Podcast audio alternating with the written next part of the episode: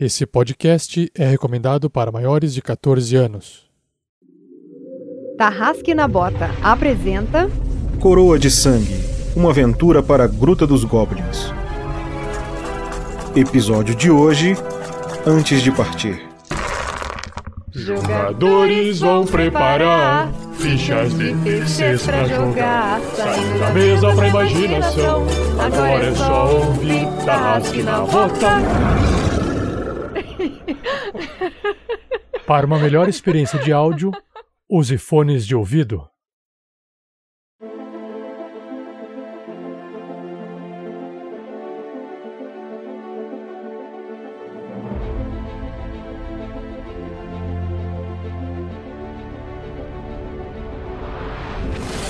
Beleza, galera? Aqui então é o Bruno jogando com o monge Kandor. E hoje eu vou dar porrada. Oi, gente, aqui é a Shelly jogando com a Loreta, a trovadora, que passou a noite inteira, entre outras coisas, sonhando com vestidos e joias e a corte, e conhecer o rei e aquela pompa toda. E aí, pessoal, aqui quem tá falando é a Lucy, a jogadora da Magavana. E hoje vai ser um dia de muitas emoções. Fala galera, beleza? Aqui é o Gustavo Zatoni e eu estou jogando com Cydrak, o humano. E hoje eu vou mostrar que eu não sou herói coisa nenhuma. Hoje é dia de colher hemoglobina. E aqui é Felipe Stan, narrando pra vocês mais uma ascensão da campanha Coroa de Sangue e a história contada por aqueles que vencem, mas dentre aqueles que ouvem estão os herdeiros dos derrotados.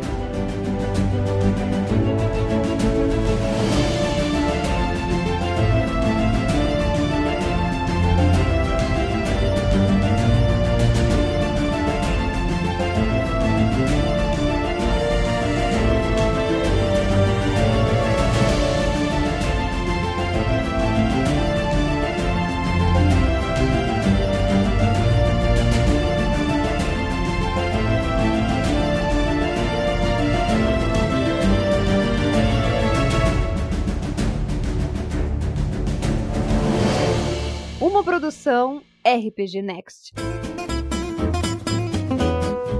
Fala Tarrasqueano, fala Tarrasqueana. Aqui é o Rafael47 passando rapidamente para deixar um recado muito importante para vocês. A Pod Pesquisa 2019 está no ar até dia 15 de dezembro de 2019. É muito importante que você acesse o link que está no post desse episódio e preencha essa pesquisa. É um formulário, demora mais ou menos uns 5 minutos a 10 minutos para preencher. É extremamente importante que você nos diga, diga para todos os produtores de podcast do Brasil qual é o seu perfil, quais são seus hábitos de ouvir podcast, o que, que você gosta, quando que você ouve, como é que você ouve, qual dispositivo você usa, enfim. Por que, que isso é importante? Porque todos os produtores de podcast do Brasil vão ter acesso a esses dados para que a gente possa entender melhor como é que você, ouvinte, gosta de ouvir podcast. Isso faz com que nós, produtores de conteúdo de podcast, possamos ajustar e ir melhorando aos poucos esse produto para você, tá bom? Então acesse no post desse episódio Pode Pesquisa 2019 e responda agora antes que o prazo acabe, tá bom? Vai ficar online então até 15 de dezembro de 2019. Valeu, obrigado pessoal, abraço!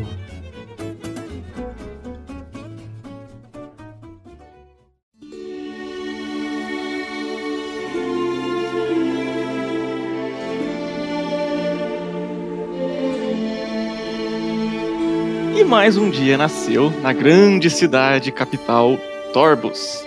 Vocês acordaram, fizeram um desjejum. Uh, Kandor e Vanna contaram, descreveram bem para Cydrak e Loreta o que, que aconteceu, como se sucedeu tudo na corte que tiveram com a alta nobreza do reino de Alforda e terminar relataram para eles o quão confuso e ligeiramente desconfortável foi aquele encontro. Vocês fizeram um desjejum, Kandor e Cydrak voltaram para seus respectivos quartos, esperando e aguardando possivelmente alguma notícia, alguma informação do horário em que eles forem sair, ou quem sabe uma armadura, um equipamento, ou algo que possa ajudar eles nessa empreitada que eles vão entrar daqui algumas horas. Como combinado na corte, Vanna vai ter acesso por algumas horas à biblioteca da capital. E Loreta é, deixou bem claro que gostaria de acompanhar ela. Até lá. Depois do café, quando Kandor e Sidra foram para seus aposentos, Vanna e Loreta se encaminharam em direção ao grande castelo onde fica a grande biblioteca da capital. Vocês conversaram com alguns oficiais que estavam do lado de fora. Aquele mesmo soldado, jovenzinho, com cara de estagiário e tímido, que atendeu vocês na entrada do castelo no dia anterior, estava lá na frente aguardando vocês. Ele permitiu a entrada de vocês, levou vocês até uns outros serviçais, conversou com eles, eles foram trocar informações com alguns superiores até descobrir que sim, vocês tinham autorização para ir até a biblioteca. Nisso, vocês atravessaram aquele grande hall majestoso de entrada e foram para um corredor à esquerda.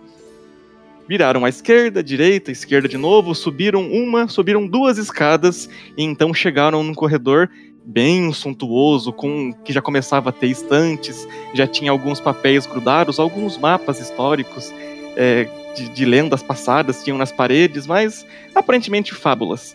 Mapas desenhados por alguns monges do passado. Nisso, vocês foram se aproximando, guiados por um serviçal é, de, de roupas, assim, não muito simples, mas também não muito chiques, e que usava um grande colar com um pingente com um símbolo T de Torpus, o nome da capital. Provavelmente algum serviçal oficial de, diretamente do rei. Vocês chegaram a duas portas gigantescas de madeira maciça, uma porta grossa. Ele tirou uma chave do bolso e abriu. Vocês ouvem as portas se arrastando, aquelas portas gigantescas, e então vem aquele salão enorme. O salão é feito por mais ou menos quatro andares. O meio tem diversas, diversas mesas com dois às vezes você vê um funcionário a mais passando com um livro para lá e para cá, mas tem só duas pessoas com caras de monge, elas estão de costas para vocês e elas estão concentradas no livro delas.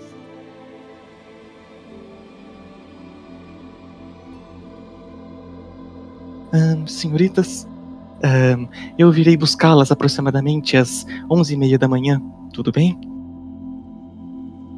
Vocês dão uns passinhos para dentro e ele fecha a porta atrás de vocês. Os funcionários que já estão lá dentro permanecem imóveis. E agora vocês se deparam com a luz, a, a, luz direta da biblioteca batendo sobre os olhos de vocês. E vocês percebem que é um lugar um pouquinho amedrontador, mas ainda assim muito, mas muito suntuoso. Ele tem uma infinidade de livros que vocês mal conseguem contar. Nos andares de cima vocês precisariam de escadas para pegar os livros nas prateleiras mais altas. São, são, são vários andares que vocês teriam que subir para chegar até o topo lá, mas ali no térreo onde vocês estão, existem várias prateleiras que vão até o fundo. O térreo, que eu estou querendo dizer, é bem maior do que os andares que tem logo acima de você. As estruturas são normalmente de madeira, existem vários candelabros espalhados e acesos. Vocês percebem que é um lugar assim muito, mas muito bem cuidado e cuidado com zelo e capricho. Ai, que cheiro de coisa velha, credo. Ai, moça, é, vamos procurar logo que a gente veio, veio olhar aqui, porque eu tô muito cansada. É, essa noite passada eu, eu não dormi nada de novo. Ah, eu também não. É, é, por que você não dormiu, Ana? Loreta, agora que você olha sob a luz de vela no, diretamente pro rosto da Vanna, você nota uma, talvez sutil, talvez não tão sutil assim, mas só agora você percebeu que a Vanna tá com uma cara de cansada. Ela tá com olheiras, com bolsas nos olhos que chegam quase até a parte de baixo da maçã do rosto. Ela tá com os olhos caídos assim e uma cara de exausta. Vanna, Vanna, o que você andou fazendo à noite? Ah, não, moça, não. É. Foi, foi só uns pesadelos que eu tive de novo. Hum. É, isso já tá virando hábito. É, e- não, mas então, é, de- deixa isso pra lá, depois a gente conversa. Vamos ver logo o que a gente tem que ver aqui. É, o que, que você acha de a gente procurar algumas coisas é, do tipo uns- um livro sobre a história do, da linhagem do rei lá, porque de repente a gente pode ter alguma informação que ajude na nossa jornada, né? E, e também a gente pode procurar al- alguma coisa sobre a tal da lenda dos orcs. Não é isso? Esse é esse o nome do monstro, não é? Que a gente estava falando ontem. Eu já não me lembro mais. É, é a raça dele, sim, mas. Vana, é, eu posso até Ah. procurar isso, posso te ajudar, mas.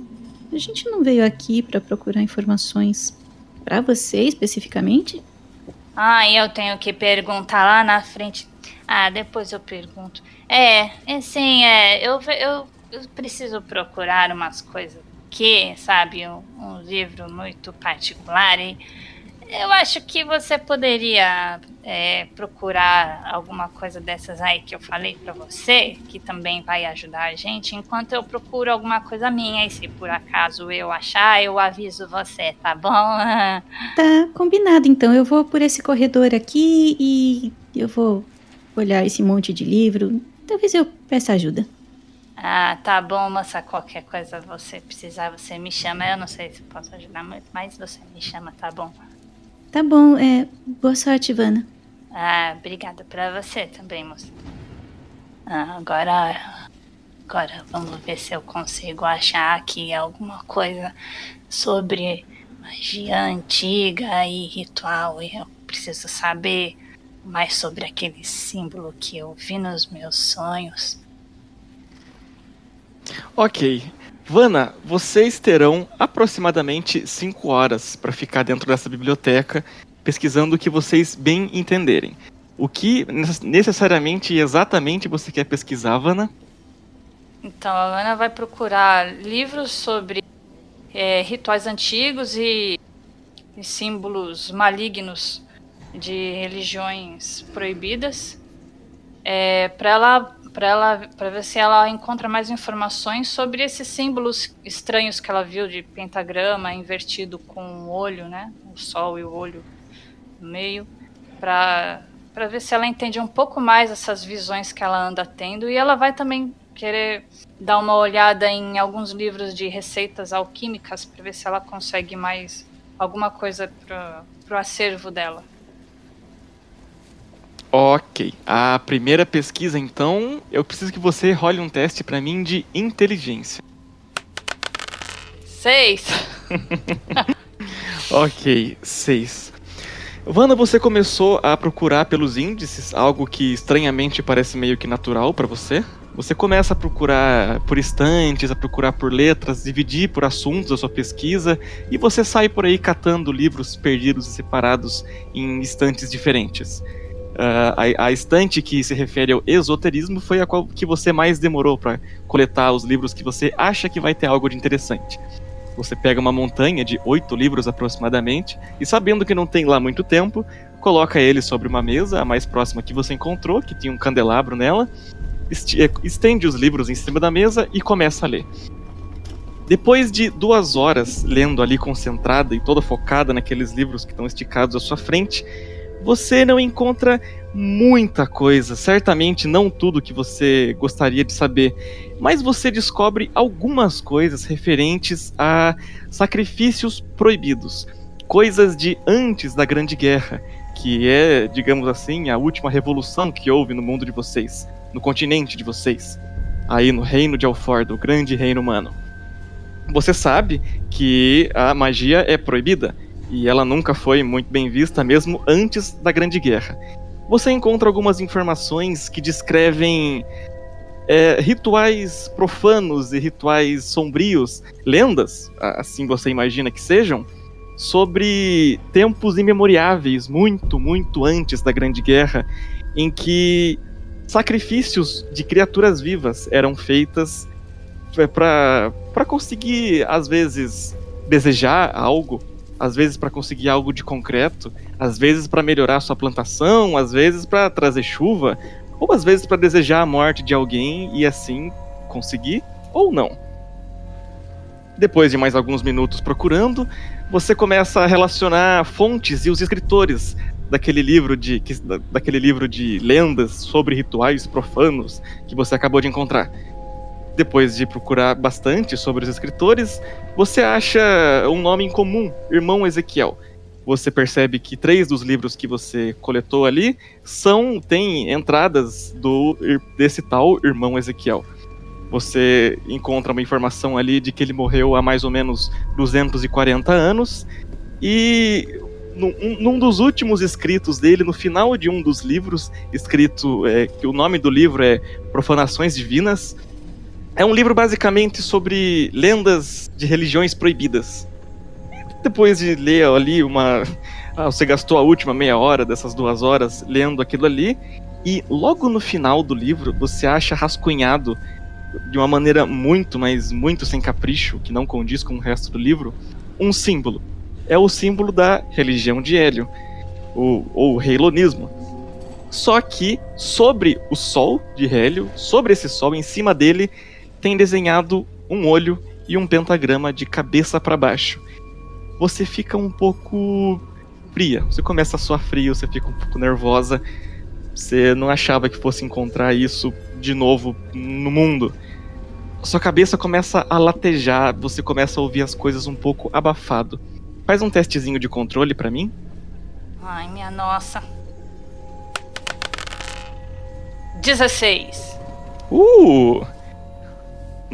Porque sua cabeça começa a latejar, você começa a ouvir abafado, você fecha o olho por um segundo. Você ainda ouve o, os sons da biblioteca, ou seria melhor dizer, o silêncio ali da biblioteca.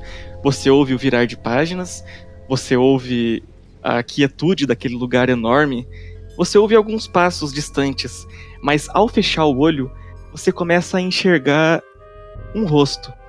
Esse rosto você já viu numa das, seu, das suas visões recentemente. Esse rosto tá aterrorizado, te implorando alguma coisa que você não tem certeza do que é. Esse rosto começa a se aproximar de você. Você olha para frente e você vê aquela mesma árvore seca. Você vê aquele símbolo no chão, todo esticado. Você percebe agora que aquele lugar em que o círculo está desenhado no chão, logo perto dessa árvore, em que você já viu nas suas visões, aquele lugar está queimado por fogo. E o cheiro é, incomoda você um pouco, é como se fosse um cheiro de um, de um açougue mal cuidado. E no que você se concentra para olhar melhor no rosto daquela garota que tá, tem um rosto muito familiar, estupidamente familiar, você começa a se concentrar um pouco mais no olho dela, então seus olhos abaixam. Você percebe que ela está ajoelhada e, com as mãos juntas em pose de súplica, só que ela tá com as mãos juntas em pose de súplica e algo tá faltando. Você percebe que ela não tem as duas mãos, as mãos dela estão decepadas e tem sangue escorrendo e você abre o olho ah. e volta à biblioteca.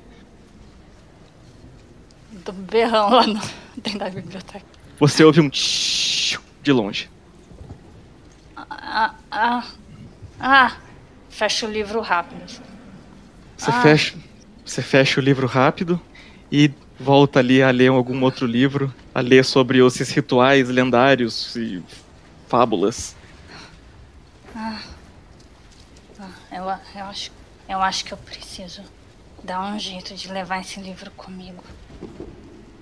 É, eu, vou, eu vou tentar colocar discretamente dentro da minha bolsa. Tudo bem. Qual o livro? Esse? Sim. Que tem o símbolo? Eu... Isso. Certo. Faz um teste de furtividade. Rolando. Ai, meu Deus. Sete! Já tá com menos um. tá? Nossa, sete certinho, que cagada, velho. Você. Você coloca discretamente o livro ali na sua bolsa, que você trouxe consigo.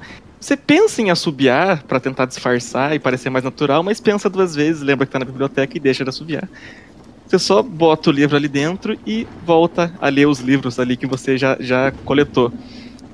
É, e você continua olhando ali e não acha nada necessariamente muito interessante. Você continua lendo sobre rituais antigos, sobre quanto eles são mitos, sobre quanto eles foram perseguidos, as pessoas que acreditavam nessas mentiras no passado, principalmente pós Grande Guerra, e ali você fica perdida nos pensamentos e nos parágrafos.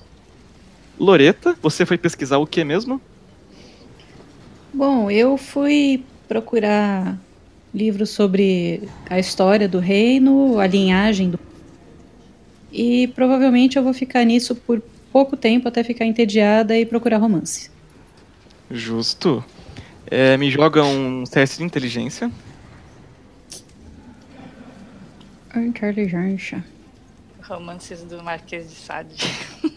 Qualquer tipo de romance. Aquele, rom aquele romance levinho é Calígula. né? Emanuele. 14. 14. Loreta, você começa um pouco menos um, um pouco menos discreta que Vana. Você vai andando, de repente você se descontrola e dá uma saltitada na, na biblioteca, mas dá de cara com uma funcionária que está concentrada, guardando livros nas estantes, e no que ela te olha saltitando, ela faz uma cara feia. Você volta a caminhar normalmente. Desculpa. É. De aqui, né? Ela faz continua com cara de bravo e continua guardando os livros. Você chega até a seção de história, que é colossal. São 16 estantes separadas. Só que você nota, ao que você começa a ver o nome dos livros, que a maioria das coisas são histórias desinteressantes sobre vilarejos e reinos, sobre as linhagens do João, que é pai de Maria, que é mãe de Francisco, que moram na aldeia de Tralalá. E são histórias contando a linhagem, são mais livros descritivos sobre quem morava lá, é, não necessariamente sobre a história. É quase como se fossem arquivos de perfis das pessoas. Ai, cabelo moreno, cabelo moreno, cabelo moreno, cabelo branco. Hum,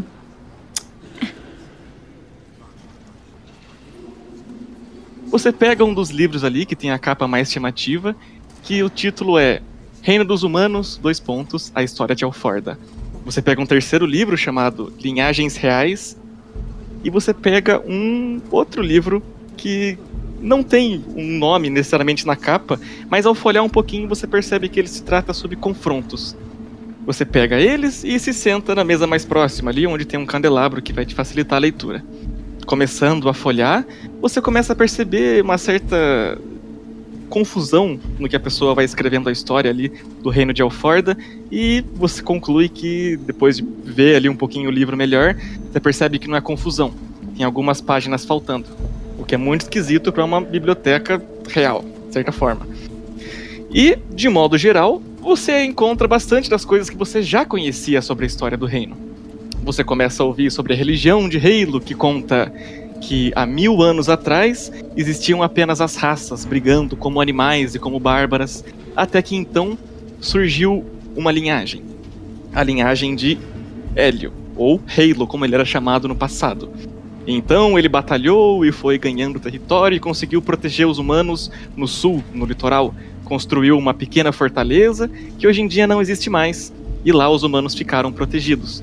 Depois que ele morreu, ele teve dois filhos que ele, ele dividiu o poder entre esses dois filhos. Um ia cuidar da religião e o outro ia cuidar da parte militar. Esses filhos foram guerreando, o reino dos humanos foi prosperando e foi crescendo e se expandindo para o norte, jogando eh, jogando para os lados e tomando território que supostamente já era dos humanos dessas raças bárbaras. Esses dois acabaram tendo três herdeiros. Um deles teve um só filho e o outro teve um filho e uma filha. O que teve um filho só, ele era o filho mais velho, o mais prestigiado de, de Halo, de Hélio. E esse filho acabou cuidando da parte administrativa, porque o reino humano estava começando a crescer.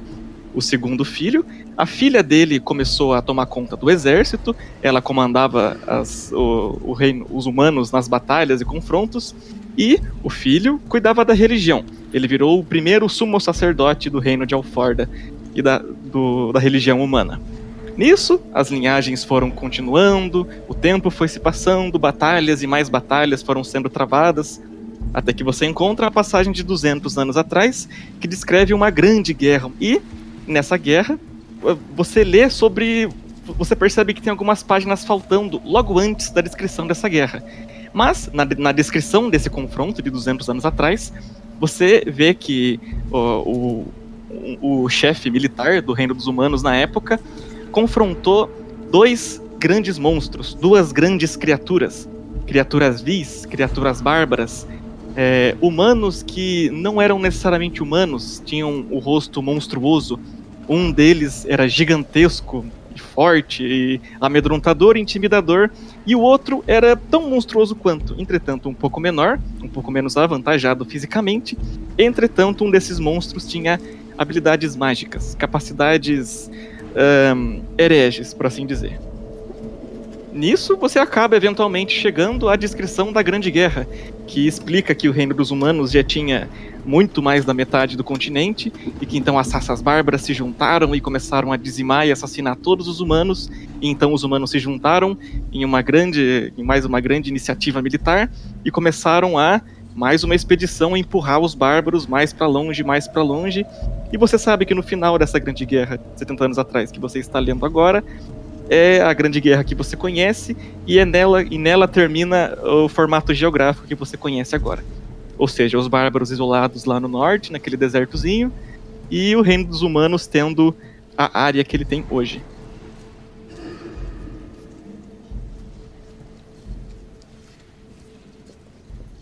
Bom, e aí eu vou pegar meu romancezinho lá, que eu tenho uma ideia para falar depois quando a Vanna chegar para mim. E você vai e pega um romance que, que o título é. Não, eu sei qual é o, o título. Que é? Não se preocupe. Presas do Amor. Uh, lá lá.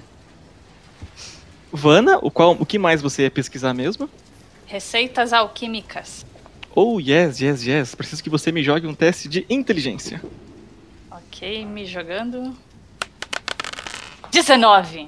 Uou, uou, uou. Caramba.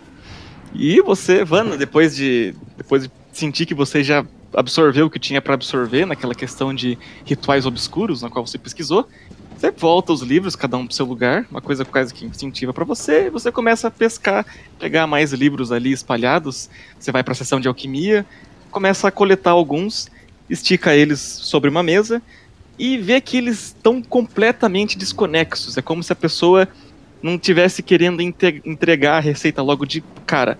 É um livro, são livros sobre a teoria da alquimia e não um livro que descreve receitas. Então, se você parar para focar em certa teoria alquímica, você consegue tirar uma receita dali. Mas não é algo fácil, muito menos rápido. Ah, que porcaria, nem o 19 resolveu isso. Eu queria pelo menos tirar uma folha aqui desse livro. Agora, se eu levasse esse livro inteiro. Aí não vai dar certo. Mas, depois de, duas, depois de duas horas ali sentada observando esses livros de alquimia, um dos livros te pescou muito a atenção. O livro, o, o título dele era Alquimia da Alma, Desejos e a Força de Vontade. Nele você achou ali as teorias, umas teorias alquímicas que você não conhecia ainda, não fazia ideia. e, e, e dentre os. Quê? Passei na sessão errada pra pegar esse aí. então, né?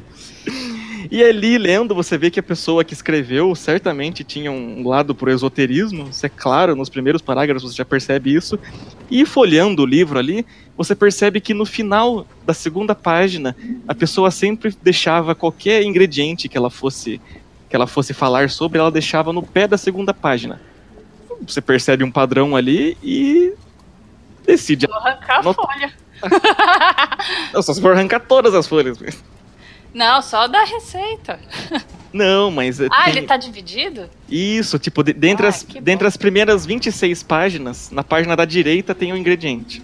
Você Dá tempo de eu copiar isso? Dá tempo de você anotar os ingredientes que tem nos pés das páginas. Beleza, vou fazer isso. Você faz isso e aí você percebe que seu tempo está começando a acabar começa a juntar os livros de volta.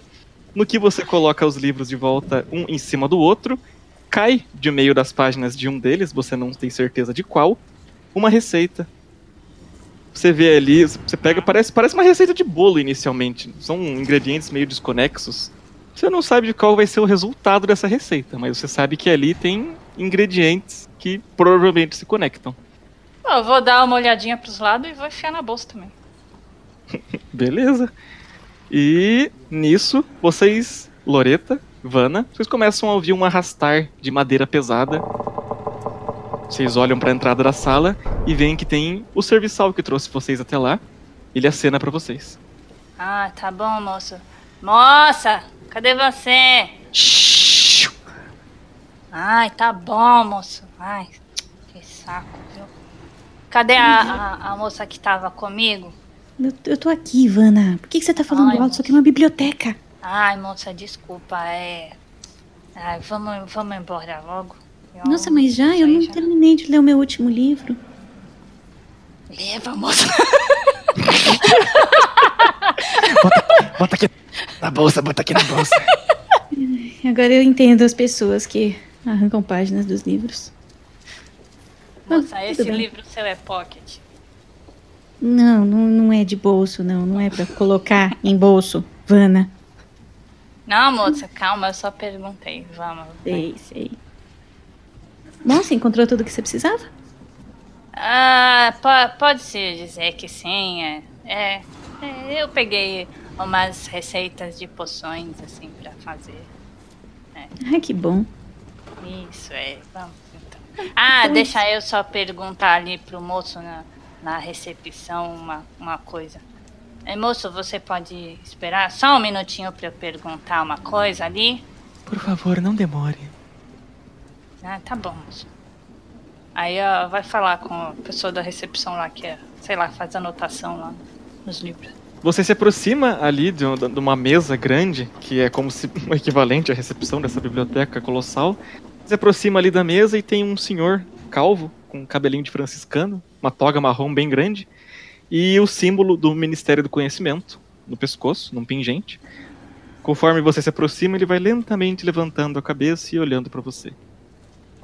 Pois não. Ah, bom, bom dia, moço. É, eu queria só fazer uma pergunta rápida pra você, por gentileza. É, Por acaso você tem é, algum registro de é, três ou quatro viajantes, assim, moças que nem eu, assim, parecidas comigo, com as roupas parecidas com a minha, que passou por aqui, é, né, pode ser nessa cidade, não sei. É, alguns meses atrás, ou, é, é, ou até um ano atrás. Seis meses a um ano? Hum. Terei É. de dar uma olhada. Ele levanta nossa. lentamente, vira pra trás e começa a procurar algo, algo na estante. Os minutos passam, passam cinco, passam dez. O serviçal atrás de você está dando cria, tá batendo o pé no chão. Moço, você já achou alguma coisa, por favor? Depois de vários minutos ali, olhando num livro que ele coletou ali, ele olha pra você. Hum, roupas parecidas com as suas. Ele termina de folhear ali e de repente ele faz um sinal com o dedo. Ah, sim, sim. Há oito meses atrás passaram duas moças aqui. Elas chegaram à capital pedindo por ajuda.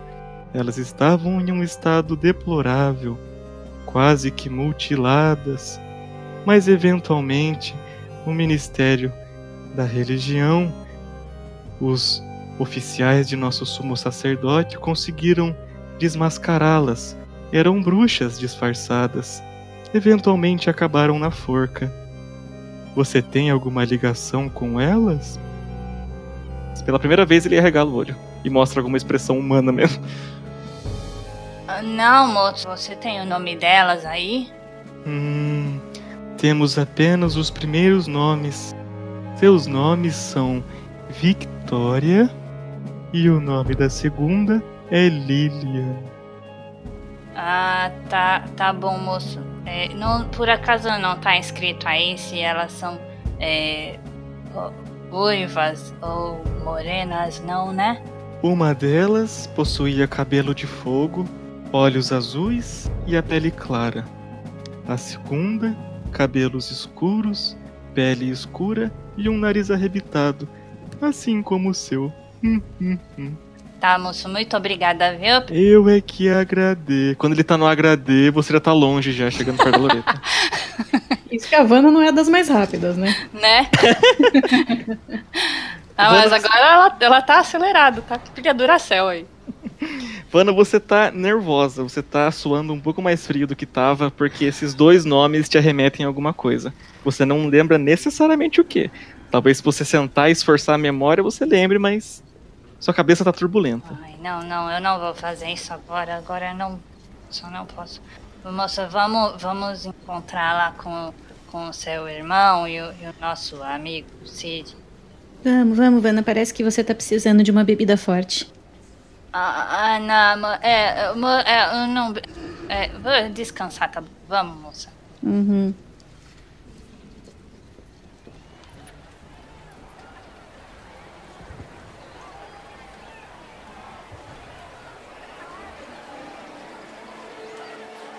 Vocês vão fazendo o caminho de volta, passam por todos aqueles corredores, pela parte de fora do palácio, passam pelas ruas, que agora estão um pouco mais cheias, sendo que está bem próximo ao meio-dia, e se aproximam da caverna barra estalagem Copo de Vidro.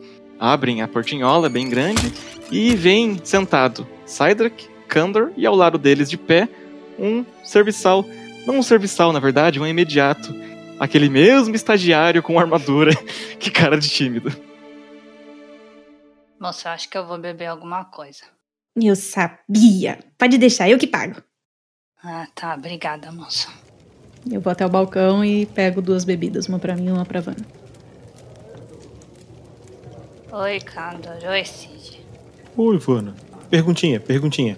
O estagiário é aquele que veio colar o papelzinho da primeira vez? Exatamente. E ele, ele tá ali fazendo o quê? com cara de nervoso olhando pra vocês. Ele chega, no, no que ela senta, ela chega perto de vocês e. "Ahn, senhores, eu, eu, eu, eu, eu acredito que, que a gente é, é, é, devesse se demorar muito aqui, né? a gente tem que estar lá do lado de fora da, dos muros em algumas horinhas. Ai, tá bom, moça. A gente só vai tomar alguma coisa. tá? A gente já tá indo. É. Espero que essa viagem não seja muito violenta. Fale por você mesmo. Ah, não, será violenta, será violenta. Moço, por que você tem que ser assim, moço? Você não pode ser um pouco mais calmo? Ser calmo não mata ninguém. Aí ele levanta e continua afiando o machado dele, saindo pra porta. Moça, você achou alguma coisa nos livros? Ah, assim, nada que eu não soubesse já, essa parte de história chata. Eu fiquei um tempão lendo sobre isso, mas não, não tem nada de diferente. É a mesma história que a gente já conhece. Eu não sei por umas páginas que estavam rasgadas, mas não acho que faz falta também. É só vandalismo desse povo aí. Hum. E aí depois eu peguei um outro livro, assim, que se. Que, assim, eu fui procurar sobre raças diferentes, né? Como você disse, orques e tudo mais. E eu encontrei um livro chamado Presas do Amor. Eu achei que fosse sobre raças, até tinha alguns orques no começo, mas chegando mais pro final assim, na verdade eram duas moças que se apaixonavam e, bom, enfim, eu não terminei de ler, eu não sei como é que termina. Tá, moça, ca- cadê aquela bebida, moça? Vamos, a gente tem que ir embora logo. Ai, Ana. tô cansada. Você já moça? bebeu? Hã? Olha esse copo vazio na sua frente. Eu não, eu não, eu não percebi. Você Esse- quer mais uma? Tá bom. Eu vou pegar. O, o Sidewalk volta e olha com cara feia pra vocês. Pô, eu saí com estilo, era pra vocês terem saído atrás de mim. Tô demorando demais.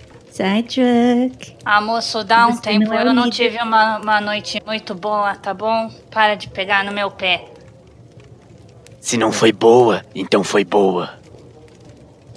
Mo, mo, moço, eu não entendo o que você fala, moço. Você. Vo- Você só, só, só pega no meu pé, moço. O que, que é que você tá implicando comigo agora, moço? Eu, eu tive uma noite ruim. O que, que é que você quer comigo, hein? Ela começa a ficar nervosa, aí ela levanta assim. Será possível que eu não posso tomar nem alguma coisa aqui, né, nesse, nesse lugar aqui, nessa espelunca. Eu queria só tomar alguma coisa para descansar e vocês ficam aqui enchendo a minha cabeça. Eu, eu não quero mais saber de vocês, eu, eu já tenho muitas preocupações. Eu pare de ficar pegando no meu pé. E você Kanda. também pare, pare de ficar me chamando de covarde, que eu não sou covarde. E eu também não sou fraca. O, Can o Cydric, ele fica chamando o Kandor, ele cochicha no ouvido dele. O que será que acontece se eu dar um, um- uma machadada na cabeça dela para ela desmaiar? Não, a hora, que ela, a hora que ela terminar de falar, você vê que o olho, o olho dela tá brilhando. É, tá todo branco, assim, brilhando.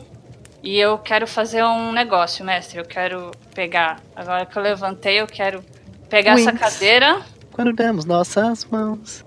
É, vai, virar, vai virar Super Saiyajin agora. é, vou, eu vou pegar essa cadeira e vou arremessar ela no teto com a força do pensamento. Ela vai usar a magia de telecinese que ela aprendeu depois Isso. da última subida de nível, depois da última levelada. Telecinese. Capacidade de mover um objeto apenas com o poder da mente. O objeto se move um metro por turno, cada 5 segundos, e o operador deve estar concentrado durante todo o tempo. Vana, no que você começou a esbravejar, vocês todos perceberam que o olho dela foi começando a ficar esquisito, esquisito. Vocês viram as veias do pescoço dela saltando, começando a ficar mais, mais dilatadas. Ela foi ficando esbravejando, a voz dela até por um segundo ficou um pouquinho mais grossa e a cadeira ao lado dela começou a estremecer. Vana, eu quero que você jogue um D20 pra mim. Jogando. 16. Ah, durante um lapso de momento, o estagiário tá lá do lado de fora da, da taverna. Não tem ninguém ali comendo junto com vocês. A, a dona Muriel. Não, a dona Mirtes. Droga, entreguei. A dona Mirtes e o seu Eulálio não estão ali. A dona Mirtes tá na cozinha lavando alguma coisa. O seu Eulálio vocês nem viram hoje. No que tá só vocês ali, vocês estão vendo a Vanna esbravejar, esbravejar, esbravejar. A cadeira sobe. A cadeira ao lado de vocês que tá estremecendo. Sobe, sobe, sobe. E encosta no teto. A costa da cadeira des- desfacela um pouquinho e a cadeira cai de novo no chão ao lado da Vanna. Vocês dois, vocês estão assustados. A dona Mirte sai da cozinha. O que aconteceu? O que aconteceu? Não aconteceu nada não, dona Mites. É, A gente só deu uma tropeçada aqui, arrastou a cadeira com um pouco mais de força. A Vanna tá um pouco exaltada, ela não tá acostumada a beber, mas tá tudo bem. Seu- Vocês ouvem lá do andar de cima. Mirtes, o que, que eles estão fazendo? A gente já tá de saída. Vem, Vanna. Vem, Vanna. Ah, A dona Mirtes dá um sorrisinho esquisito pra vocês e. Tudo bem, façam boa viagem. Obrigada, Loreta. dona Mites. Deixa um abraço pro seu Olálio. Tchau. Vê se tu acalma essa menina aí, Loreta. Isso aí não pode acontecer, hein? Isso é ruim, hein? E É, ô, ô, moleque, verdade- tu, vem cá, quero falar contigo. Escuta, tu não. Talvez não tenha conversado com a senhora excelentíssima Hum. Andresa, ministra da Economia. É, ela por acaso não, não. não mandou nada pra, pra gente, não falou nada pra você? Ah, e, é, é, assim, um oficial dela que conversou comigo hoje pela manhã, mas, mas ele só disse que queria falar comigo. Ele não explicitou mais nada. Pera, eu, eu, eu, eu acho que é ele ali. Você olha ah, em direção ao mercado e vê dentre as pessoas um cara ruivo, com sardinhas na cara. Ele tem um manto marrom com adornos pretos e vermelhos e ele usa no pescoço uma moeda de ouro é, com adornos em platina, que você sabe que é o símbolo do Ministério da Economia, ali do reino. E ele tá cercado por quatro oficiais e ele tá se aproximando. Ah, é, Vanna, só uma coisinha. Hum. É, você tá sentindo dor, uma dor agonizante. Você começa a procurar a fonte dessa dor. Você olha, você tira a sua luva que você usa da mão direita, espia por dentro e vê que a sua mão tá completamente cortada e dilacerada e tá sangrando. ai, Você olha Ai. dentro, você olha dentro da sua outra mão e ela também tá cortada, sangrando, dilacerada.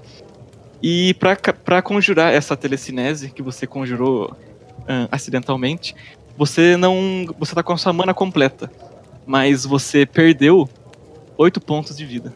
Agora, esse oficial da economia tá se aproximando de você ali fora, Kandor. Você tá ouvindo o barulho das pessoas ali, o barulho das botas dos soldados batendo no chão, eles se aproximam e esse, esse cara de, de, de- toga, com esse manto, e o símbolo do Ministério da Economia se aproxima de você e chega com a cabeça perto do seu ouvido e diz: Ah, senhorita Andresa, aconselha que apareçam uma hora mais cedo ao local combinado e que vocês partam o mais breve possível. Certo, senhor. Muito obrigado. Ele olha pra você, vira a cabeça e continua andando. Agora são meio-dia e 25, 35. O combinado é que vocês partam às duas horas. Pessoal, temos que ir já. Temos que ir agora. É, eu procuro o senhor da taverna. Ei, senhor, é, qual o seu nome mesmo? Já esqueci. Minha memória é horrível. É, O seu Eulálio, o dono da taverna, não tá mais ali embaixo. Quem tá ali é a dona Mirtes, que agora saiu da cozinha e voltou pro balcão. E tá, tá ali olhando pra cadeira, pensamento distante. ok. Dona Mirtz, Dona Mirtz, é, nós precisamos sair em viagem. É, tá tudo certo? Ficamos devendo alguma coisa? Não, não. Creio que estamos com as contas em dia. Então está bem. Muito obrigado pela, pela sua, pelos seus serviços. E eh, nós precisamos realmente ir agora porque temos algo importante e um combinado aí com, com o rei. Bem, pessoal, vamos andando, vamos agora, vamos andando, vamos lá. Ah, espera, moço. Ah, Eu vou correr pra cozinha, já que nem tem- não tem ninguém lá. Vou lavar a mão. Você corre pra cozinha ali, a dona Mirtz fala: "Es que Minha filha, ah, não, né? é." Você só entra, acha uma bacia de madeira cheia de água ali, um bacião, e taca a mão ali dentro. Ai. Dona Mirtz aparece: Minha filha, o que, que você tá fazendo? Ai, não, nada, moça. Eu só tô lavando a mão aqui. ah, bri- Obrigada, viu? Pego o primeiro paninho que eu vejo lá e saio fora. Ela fica com uma cara de quem não entendeu nada olhando pra você sair. Ai, vamos, vamos, vamos. Eu pego minhas luvinhas e dou no pé. Caramba, Vanna, de onde saiu tanto sangue? Ai, moça, é, não, eu acho que eu me cortei sem querer. Vamos. Tá, peraí, enquanto a gente anda, eu acho que eu consigo enfaixar suas mãos, pelo menos. Ah, ah, obrigada, moça. Eu tô ficando Ai. boa nessa coisa de fazer curativo nesse grupo, viu? Loreta, você consegue ali pegar só uns, uns panos ali, consegue enrolar na mão da, da Wanda, não precisa de nenhuma perícia nem nada do tipo, tá só É. fazendo o básico ali pra evitar o Wanda, sangramento. Deixa eu dar Ah. uma olhadinha, deixa eu dar uma olhadinha nisso que tu tem. Ah, não, não, moço, não, não. É... Não, não, me deixa ver, por favor, Não, aqui. posso, moço, é. Me tá- deixa tá- ver, me deixa. Ah, aí, quando eu tiro umas ervinhas, é, acho que pra esse é um corte, é um corte. Deixa eu botar um pouquinho disso aqui aqui. É, e como vai é que passar. é? é? Mestre, como é que é esse machucado aí na mão dela? O machucado da mão esquerda são cortes, assim, desuniformes. É um corte pra baixo, um pra vertical, um na horizontal. Na mão direita, Kandor, você nota, conforme vai colocando as ervinhas, que tem como umas cicatrizes ali na palma da mão dela. E as cicatrizes formam um. como se fosse uma estrelinha ou um sol, e uma estrela invertida em cima desse símbolo. Hum, ok, eu no momento não presto atenção nisso, porque não é meu foco, meu foco é que ela fique bem. Ah, mas E- eu presto. É, é, e eu quero fazer um teste então em ervas medicinais para ver se eu curo ela, se ela pode se curar, se ela dorme na viagem, alguma coisa do gênero. Meu ervas medicinais. ele Conforme, é- con- conforme vocês andam, vai ser difícil. Vocês ainda não chegaram Bem, eu já posso deixar preparado. Quando ela descansar alguma coisa, ela pode recuperar esses pontos. Ok. Vocês estão agora se encaminhando para o lugar onde de partida, certo? Sim. Isso. Ok. Vocês estão andando no meio das pessoas. Vocês eu veem. preciso. Só, desculpa te interromper. Eu preciso lançar o dado, eu acredito, para testar a habilidade. Sim, sim. É, Mas espera, você vai fazer isso enquanto vocês andam mesmo. Ah, tá, gente. Tá, entendi o que tu quer dizer. Eu, eu já tô fazendo ali antes de sair. Acho que não é algo tão demorado. Ele tá mastigando as ervinhas. Ah, bom, enquanto, enquanto, enquanto vocês estão andando e mastigando as ervinhas e tá Ele tá colocando entrando tudo num no bolinho. clima. Fica loucão. Ok, você vai fazer. Você vai tentar fazer o que na Vana? Eu tô fazendo. aplicando ervas medicinais nela. Plástico. Uhum. Me jogue um teste de dificuldade, por favor. 10. 17. Uau! Cê- cê- cê- enquanto vocês estavam andando ali, o Kandor tava pegando, tira uma coisa do bolso, tira um potinho ali da, da mochila dele, cospe no potinho, pouco põe outra coisa na boca, joga no potinho, dá umas guspidas pra deixar mais úmido ali o interior do copinho. Dá uma catarrada. Maceta o que tem dentro ali do, do- do potinho. Aí, Kandor, você sente que acabou. Você vê aquela mistura ali, um pouquinho nojenta, um pouquinho fedida, mas você sabe que é o que você procurava pra cicatrizar rapidamente, que tá ali na palma da mão da Vanna. Você guarda o negocinho de madeira e guarda essa mistura que você tá preparando num paninho. E conforme você vai colocando essa mistura que você acabou de preparar nesse paninho, para você aplicar daqui a pouco na Havana, o, o estagiário de armadura que tá guiando vocês. Ele tá guiando vocês dentre um monte de pessoas. Vocês estão passando pela parte de subúrbio, que é mais próximo dos muros. Vocês veem a mais ou menos 45 metros à frente, vocês conseguem avistar os portões que dão para saída da cidade. E esse estagiário tá andando cinco passos à frente de vocês. De repente, vocês notam, é, bem discretamente, uma criancinha com vestes pobres. Ela se aproxima desse estagiário. Ela dá uma trombada bem rápida nele. Ele põe a mão na cintura, grita: Ei, ei, ei! E sai correndo atrás dessa criança. Que isso, gente? Loreta, quando você diz isso, você sente um puxão no seu vestido. Você olha pra baixo e vê uma menininha de cabelo castanho, olhos castanhos também, pele escura. Ela tá com a cara meio suja, ela claramente é filha de pessoas que não tem muita, muita verba. E, e ela faz um sinal de como se quisesse, quisesse se aproximar do seu rosto. Oi, pequena. Eu me abaixo. Ela chega perto do seu ouvido e diz: Me siga, Aleph quer falar com vocês. Ah, é, gente, é, venham por aqui, só um instantinho, rapidinho. É, Loreta, eu não, eu não posso seguir esse trajeto porque eu tenho um combinado importante, preciso chegar ao nosso ponto de encontro rápido. Ai, Então- Canador, é rapidinho. Você vai então indo até o ponto de encontro e eu te encontro lá? É isso? Pode ser, tô indo pra lá então. Te cuidem. Cédric, Ah, vem comigo, por favor. Tudo bem. Isso Vamos lá, me Vanda. dando nos nervos já. Ah, va- vamos, moço, vamos. É, Vamos que eu já acabo esse curativo aí. Relaxa, ah, Cédric. obrigada. Vocês vão seguindo essa garotinha. Vocês passam por uma tenda de, de, de quinquilharias. Vão passando por, pelo subúrbio. Vocês estão chegando uma parte mais trash do subúrbio. Vocês vão adentrando uma viela aqui, uma viela ali. E vocês estão chegando, estão ali no subúrbio e estão chegando perto de um, de um dos limites ali. Vocês estão che- chegando perto do muro. Onde moram as pessoas mais pobres, pobres mesmo, mesmo, mesmo, mesmo, assim. Conforme vocês estão chegando perto dessa área que moram as pessoas pobres de marré, marré, marré, a, a menininha para do lado de fora de um casebre, um casebre de madeira todo fudido. E tá, a porta tá meio fora do lugar, as, as janelas estão quebradas, mas, mas ainda não entra luz lá dentro direito. Ela só chega perto da porta do lado de fora e estica a mão, como se apontando. Obrigada, viu, peixinha? E eu Ela dou uma moedinha de cobre pra ela. Não, não, bota aqui. Ela pega a moeda, bem amedrontada, e sai correndo. Eu bato na porta. O Cedric já saca o machado. Calma, Cedric. A porta abre bem devagar, Essa. tá tudo escuro lá dentro. Aleph, Vocês entraram? eu tô na porta. Você Eu não ouve nada. Eu não vou entrar. A não ser que tenha uma luz aqui dentro. Ai, tudo bem, eu entro. Cuidado, Cedric. O Cedric, ele. ele entra. Que você entra. Você percebe que é um casebre de pequeno. Considerando o que você já viu do lado de fora, ele deve ter no máximo dois cômodos. Você entra nesse cômodo que você está se dirigindo. Você percebe que tá um silêncio mortal. De- você ouve de repente um barulho de como se fosse duas pedrinhas batendo. Esse barulho se repete bem rápido e você vê uma luz bem baixinha de um cômodo ao lado. Agora, com essa pouca luz batendo no cômodo de lá e refletindo no cômodo em que você está, você percebe que realmente tem dois cômodos e eles são relativamente pequenos. Nisso, você vê saindo uma pessoa desse cômodo ao lado.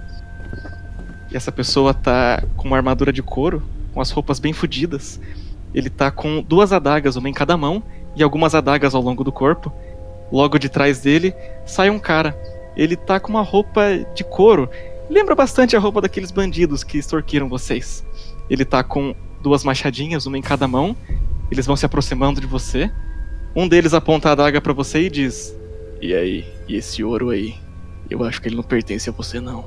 Ele tá apontando pra sua bolsinha com a ponta da adaga. Ele ainda tá a três passos de distância de você. Eu tento sair de lá. Loreta, você dá um passo pra trás, como se fosse pra dar espaço pro Cydrak sair dali. Só que você olha pra trás e vê um cara com uma armadura de couro e roupas todas desgastadas, algumas adagas na cintura. Ele tá apontando a adaga pra você. Ele diz: Hum, que bolsinha cheia essa na sua cintura. Meu querido, você não viu a outra. É, vocês chamaram a gente aqui só pra roubar a gente? Sério mesmo que vocês foram por passaram por todo esse problema só pra roubar alguns aventureiros? A gente chama você. O que, que você tá falando? Passa a porra dessa bolsinha de louvor agora, vai. Eu já passo, só me fala uma coisa. Quem é Aleph? Que eu vou saber que porra de nome esquisito é esse. Que se foda, hein, que é Aleph. Saidra que os dois caras estão se aproximando com as armas em punho apontando pra você. A bolsinha de ouro. Ai, ai, ai. O Cydric, ele pega a bolsinha, a bolsinha de ouro. Pegue então. E ele joga lá atrás. Lá atrás onde? Eles estão vindo, eu jogo atrás deles. E quando eles virar, eu vou dar uma machadada no pescoço dos dois. Ok, vamos ao Lef. Primeiro, iniciativa.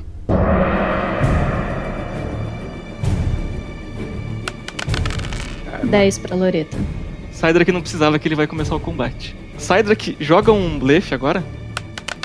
Ok, tirei 10. Você joga a bolsinha de ouro lá pra trás de onde eles estão. Você ouve o barulho das moedas batendo, mas elas, na verdade, você ouve o barulho do saquinho batendo na parede, batendo no chão. Os dois olham pra trás. Quando eles pensam em dar um passo pra trás, mas pensam duas vezes. Eles voltam a olhar pra você, só que quando eles olham pra frente, você já tá perto deles com os machadinhos em punho. Você vai, você vai tentar acertar quem primeiro? Cara, eu vou. Me, me descreve os dois de novo, fazendo um favor. Um deles tá com uma armadura de couro. É, ele parece muito aqueles bandidos que extorquiram vocês antes e que atacaram Toledo. Ele tá com duas machadinhas, uma em cada mão. O outro tá com uma armadura de couro, com umas roupas bem fodidas, mas é uma armadura de couro muito mais completa que a do cara ao lado. E ele tá com duas adagas na cintura e outras duas adagas, uma em cada mão. Eu vou no da- do machado. Eles olham pra trás e falam: O quê? Que porra esse cara tá fazendo? Joga o D20. Ok, vou jogar meus dois machados então. Ataque duplo. Um primeiro machado, 15, e o segundo machado, 19.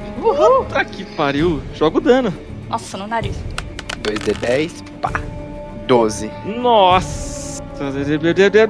24 de dano. No que os dois caras olham pra você de volta, Cydrak.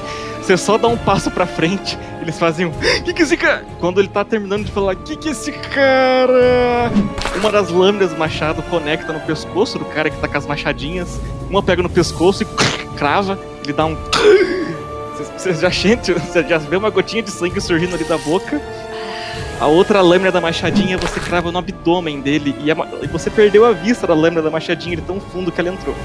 O cara das machadinhas tenta balançar o braço, mas você já tira a lâmina de dentro dele e ele coloca a mão no pescoço, a outra mão no abdômen e cai no chão. Loreta, Ah, delícia. Loreta, você ouve esse som, só que você já sente no seu torso um. Você já sente não, né? Você olha pro lado e vê um cara correndo na sua direção. Nossa senhora! Que seis! O cara- Mais um além do que tava na minha frente? Não, não, é, é só o cara que tava do lado de fora. O cara que tava do lado de fora, ele viu você ali na entrada. Quando você foi dar espaço pro Cydrak sair, você percebeu ele. Uhum. Que, no que ele notou que você percebeu a presença dele, ele com as armas em punho ali foi investindo na sua frente e tentou, ele levantou o pé pra tentar chutar você pra dentro do casebre. Só deu um passinho pro lado e o pé dele passou reto. Agora ele tá de costas pra você. Tá, tá meio que, tá meio que tropicando, quase que tropeçando, com tanto, tanta força, ele tava certo que ele acertar esse chute nas suas costas. Uhum. Cydrak, no que você vê um dos caras ali estribuchando, você já vê, você já ouve um filho da. Você, você ouve um, um zumbido de duas, duas lâminas se mexendo rápido ali perto de você. 4 e 9, puta que pariu! Meu Deus! Deus! Beleza, Cydrak, você vê o cara esbravejando, vai unindo com uma lâmina na direção do seu pescoço, mas você apara esse golpe que ele ia, que ele ia te dar com o cabo do, do, do seu machado batendo ali na mão dele e a daga do cara voa ali na, na- ali na parede, mas a outra lâmina foi mais rápida do que a sua parada e ela entra ali na sua perna. O cara pegou de mau jeito, tirou um número muito baixo, e a lâmina finca ali, ele finca metade da lâmina na sua perna e você sente ali quase chegando perto dos seus ossos. Doeu pra inferno. Loreta, sua vez. Eu vou aproveitar que ele, o cara meio que perdeu o equilíbrio e foi pra frente. Ele tá praticamente quadril com quadril comigo, só que inclinado pra frente, certo? Isso. Eu vou pegar uma das minhas adagas e vou enfiar no rim esquerdo dele.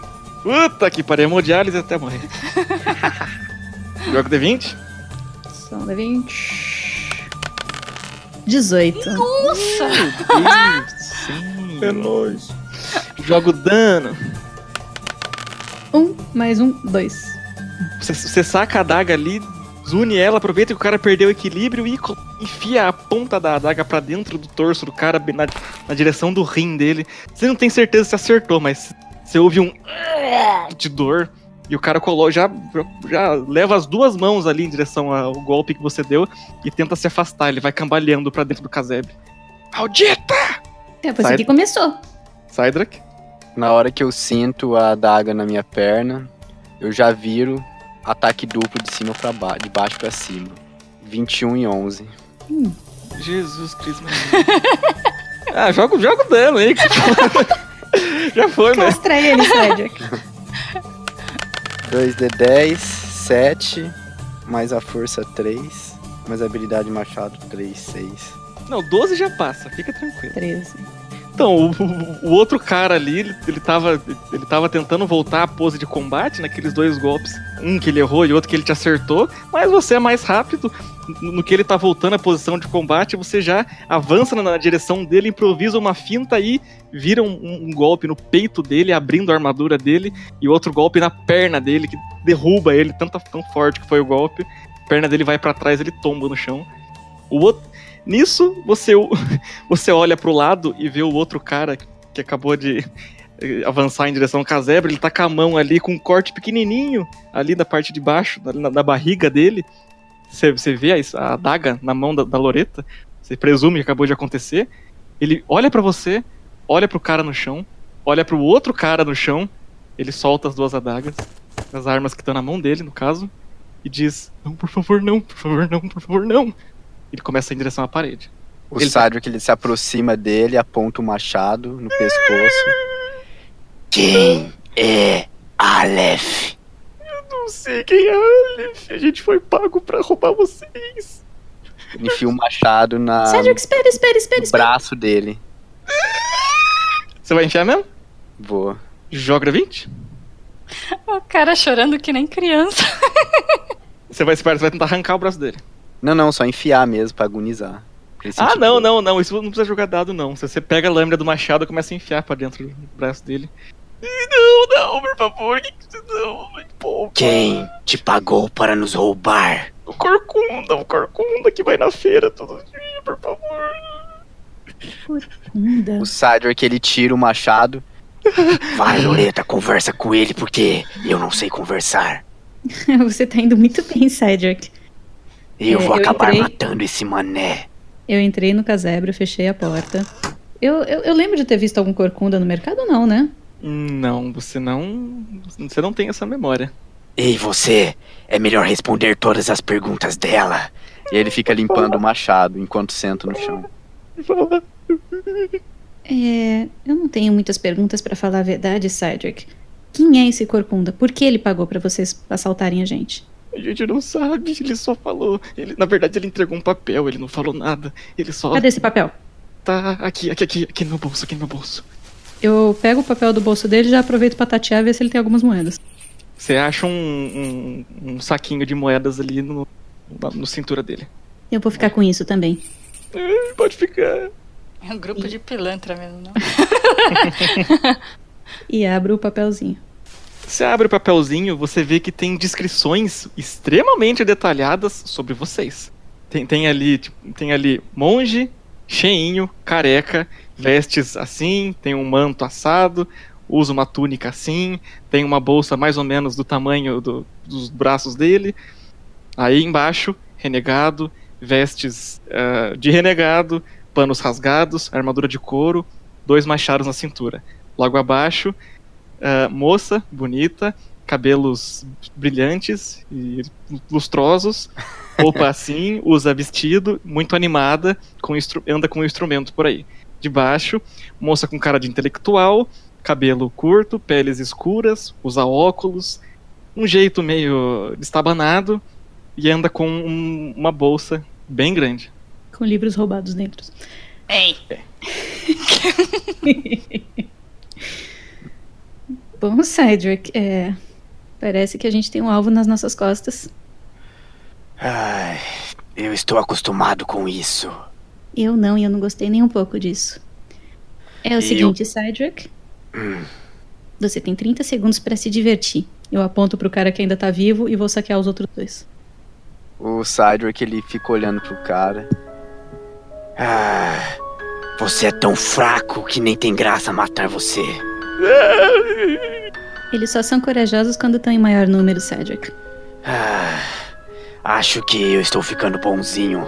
Não vou conseguir matar esse panaca. Obrigado, obrigado. Vê se ele tem mais alguma coisa de valor aí, então. mentira.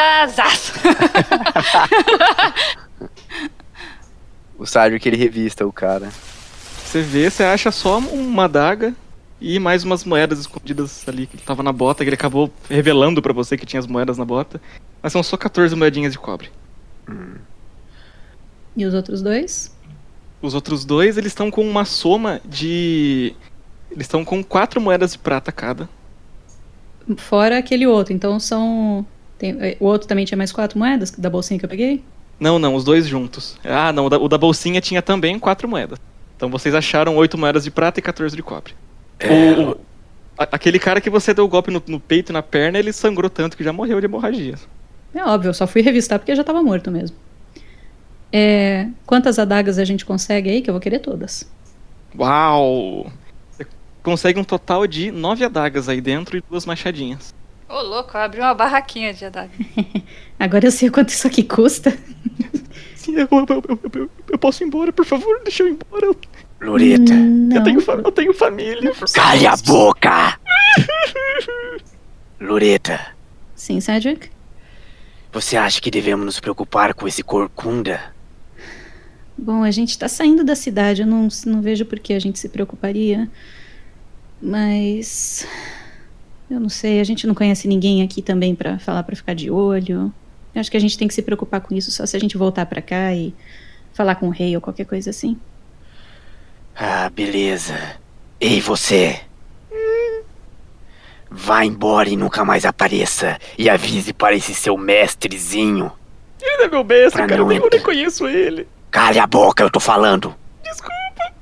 Vá avisar esse cara pra ele não ficar no nosso caminho. Tá bom, tá bom, tá bom, tá bom. E o Cydric, ele. Vai arrancar o braço do cara, mano. Ah, meu Deus! Deixar uma lembrancinha. No nosso es- estende o cara, pega ele pelo pescoço, joga ele na parede, pega o braço dele, estende o braço dele ao lado, ele tá gritando: Não, não, não, não! Faz um teste de força, Cydrak. Nossa! Acerto crítico. Foi contra força contra força. O cara tirou Caraca. 2 e o Cydrak tirou 20. Então, como que eu vou descrever? Mais isso? três da força, né? Ele Não, puxou é- os braços e as pernas vieram junto. Virou o cara do avesso. É, Cydrak, você pega o cara pelo pescoço, joga ele na parede, estende o braço dele e você estende a machadinha assim, ele percebe que você vai cortar o braço dele fora.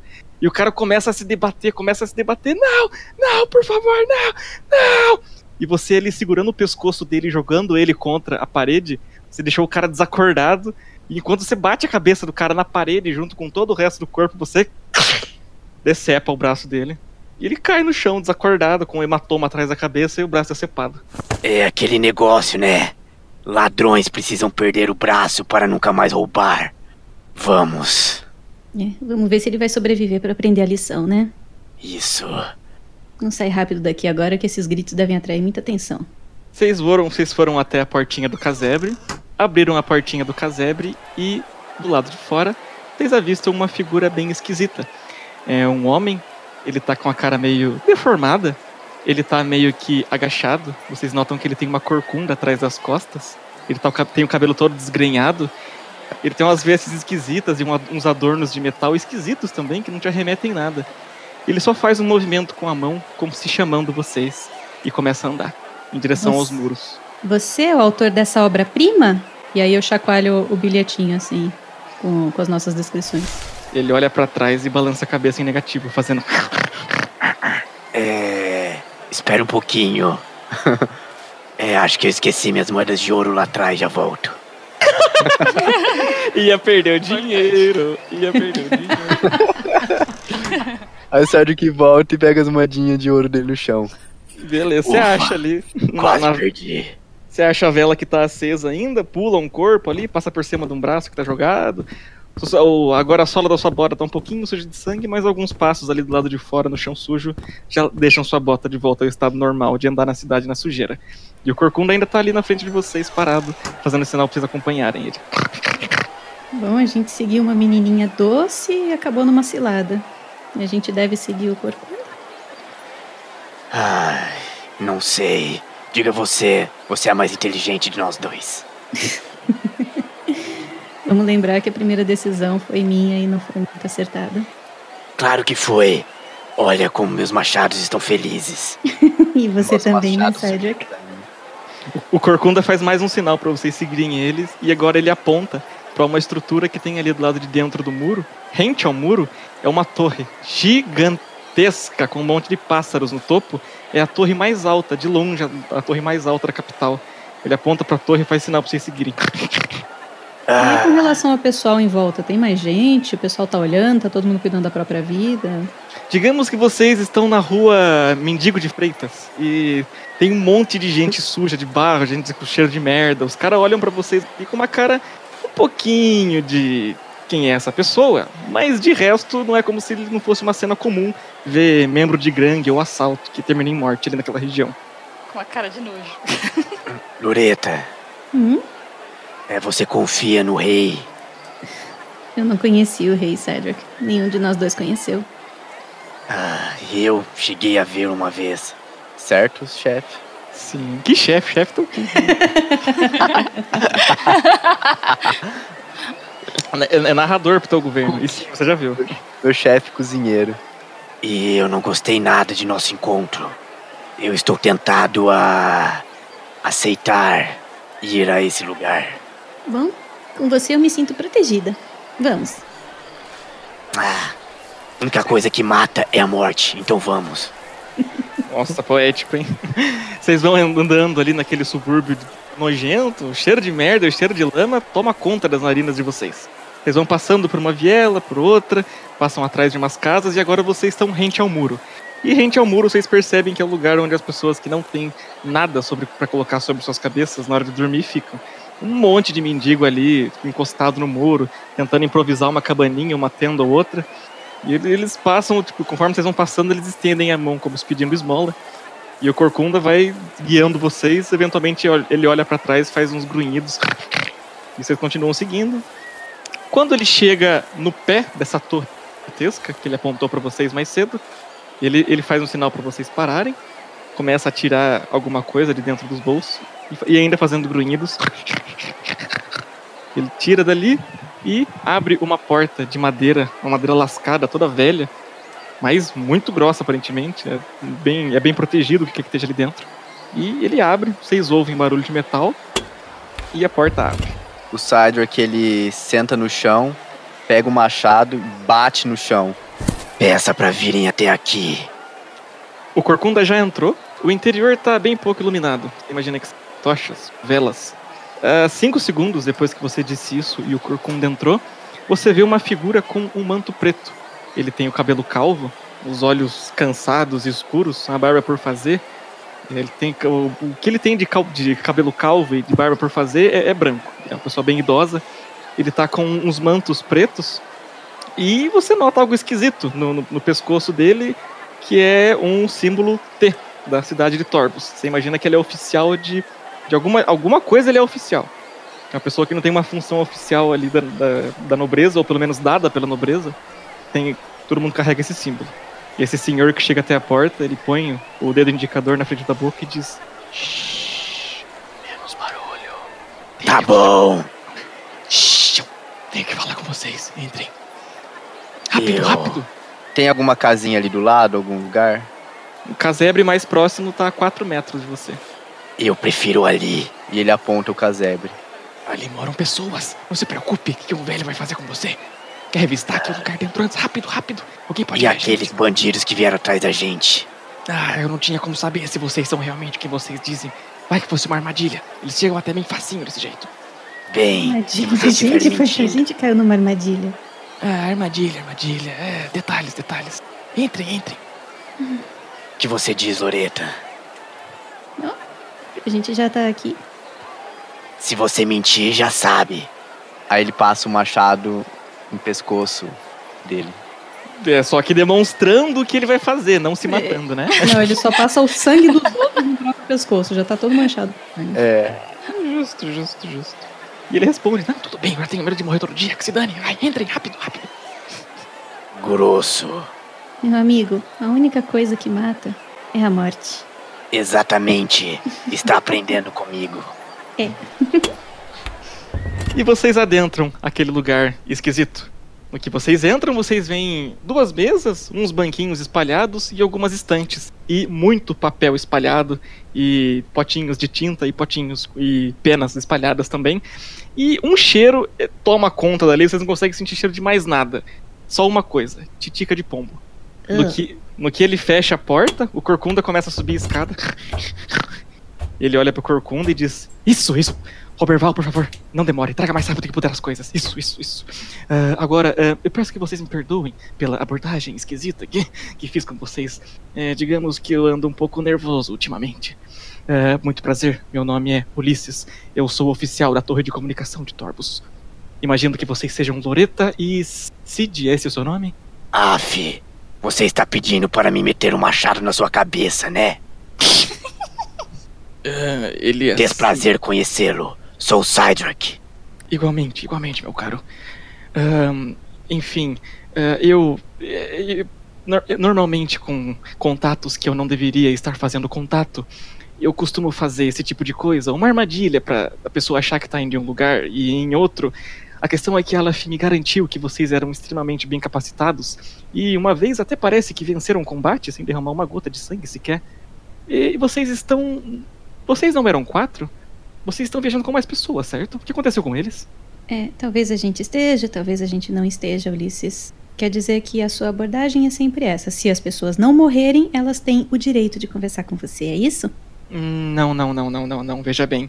Aleph me garantiu que vocês eram capacitados fisicamente, que conseguir, conseguiram vencer a, a, a, a cúpula da gangue de, de Bourbon. Se vocês conseguiram vencer a cúpula da gangue de Bourbon, eu imagino que vocês iam, não sei, amedrontar esses três rapazes. Não é a primeira vez que eu contrato pessoas assim para fazer esse tipo de coisa, é que é muito complicado mexer com informações ilegais aqui dentro. Quer dizer que você entrou em contato com o Aleph. Entrei Lá de contato- Toledo. Não, eu faço isso com uma certa frequência com ele. É, é, a palavra ordem arremete alguma coisa pra vocês? Ah, e você também faz parte daquela maluquice. Não, não, não, mas eu conheço todos eles e tenho muito carinho por todos os integrantes. Certo, e o Aleph mandou um recado pra gente, tão importante que poderia colocar a gente em risco? Na verdade, ele não sabe. E seria legal se vocês pudessem não comentar com ele isso, essa abordagem que a gente do que fazer, porque pode deixar eu com uma cara meio, né? ele tá com uma cara extremamente tímido, assim, envergonhado, olhando, tentando esconder o rosto. Bom, Ulisses, é, eu tenho mais pessoas esperando, você pode agilizar o assunto? Ah, na verdade, é só algo que eu tenho que entregar pra vocês. Ahn, deixa eu ver. Aleph pediu. é, digamos que eu e ele temos o costume de interceptar algumas mensagens e copiar outras, algumas que não devíamos. Que a, a- a gente acha que se. Não sei, tem coisas esquisitas aqui, principalmente em relação a, a Bourbon, a troca de mensagens quando passa ali por cima, alguns falcões desaparecem, alguns pombos mensageiros que passam lá por cima acabam morrendo. É, é complicado. E eu, eu sou provedor de informação pro, pro pessoal lá de Toledo e não é de hoje. A questão é que o Aleph me mandou uma mensagem que ele sabia que ia cair na minha mão. Ele pediu para que uma mensagem que eu interceptei e outra mensagem que ele interceptou, ele pediu é, para que vocês levassem até ele. Você não acha que a gente tá voltando pra Toledo, não é mesmo? É, não, eu imagino que não. Vocês. É, Parece-me que vocês iam é, começar negócios com a realeza, é isso? Você tem algum compromisso no momento? Para um mestre das comunicações, você tá bem mal informado, hein, Ulisses? Ei, calma! As informações demoram um pouquinho pra chegar até mim. Eu ia acabar desco- descobrindo eventualmente. É, claro que sim. É, só uma dúvida antes. Isso aqui é de sua autoria? E eu coloco o pedaço de papel com as nossas descrições. É. Sim. Ok, só pra saber. Eu enrolo o papel e coloco em uma das minhas bolsinhas. Ok. ahn, então, esse aqui, ele começa a mexer nos bolsos da toga dele ali. Essa aqui é a mensagem que Aleph interceptou. Ele entrega um papelzinho enroladinho, amarrado numa uma cordinha fininha. E esse aqui é. Aqui eu interceptei. Isso. Ai, foi uma cena triste. Aquele pombo perdeu a cabeça em meio segundo. Tome. Algumas pessoas têm fome, você podia usar esses pombos para alimentá-los. Ei, ei, ei, ei, eles são minha família? Não fale assim.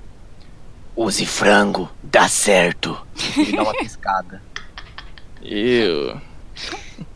Pode Roberval! Roberval! sobre frangos. Ele, ele, ele começa a procurar a chave ali na, na, na toga dele, lá de dentro da porta, e grita: Roberval! Roberval! Vocês ouvem barulho de escada descendo bem rápido, e vocês veem o Corcunda surgindo agora com seis pombos pousados em cima dele. Ele. ele a chave, seu imprestável, a chave! O Corcunda desce rapidinho, entrega a chave pro cara. Ele na porta. Bom, é, creio que quanto menos tempo vocês passarem aqui, mais seguros todos nós estaremos. Ago- ah, espera, esqueci de um fator. Vocês estão se dirigindo para onde nesse momento? Já está querendo saber demais, hein? Ah, mestre das comunicações. Então você vai descobrir por conta. Aí o Cydric, ele dá. ele coloca a mão pra bater, tipo, na, com a Loreta, tipo high five. Mas, mas, Só foi bom. mas, mas, mas, mas eu sou amigo de Aleph, eu trabalho com ele. É, primeiro a gente vai ter que checar isso, e como não somos mestres de comunicações, isso pode levar um tempinho. Ulisses, foi um prazer, eu acredito que seja muito bom você repensar o seu, a sua forma de abordagem. Ei, e, Loreta. quem sabe... Oi? Quem disse que eu não sou mestre da comunicação? Ele aponta, ele mostra os machados. Eu sei É conversar muito bem. Eu esqueci do diálogo que você trava. Bom, é, eu acho que a gente pode ir andando. É, se o Ulisses realmente repense essa forma de abordagem. Ele faz uma cara de desentendido, mas começa a resmungar e vai abrindo a porta. O Cyrus faz de desentendido. Liga pra ela não, eu gostei. Vocês vão saindo dali e ele fecha a porta enquanto imita o Muttley e resmunga. Tchau! Tchau. Pessoal dessa cidade tem nome estranho, né?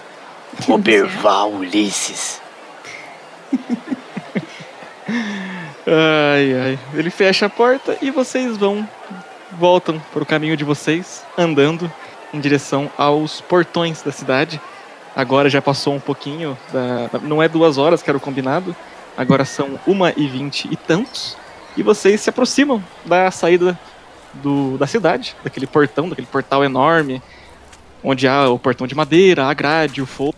Vocês atravessam ali a parte de fora, se aproximam da parte onde estavam acontecendo as jus- justas, os duelos dos nobres, quando vocês chegaram, estava tendo os duelos ali. E conforme vocês vão andando mais um pouquinho, em meio aos carros de boi e aos, aos plebeus fazendeiros, vocês avistam um amontoado de cavalos, Kandor e Ivana.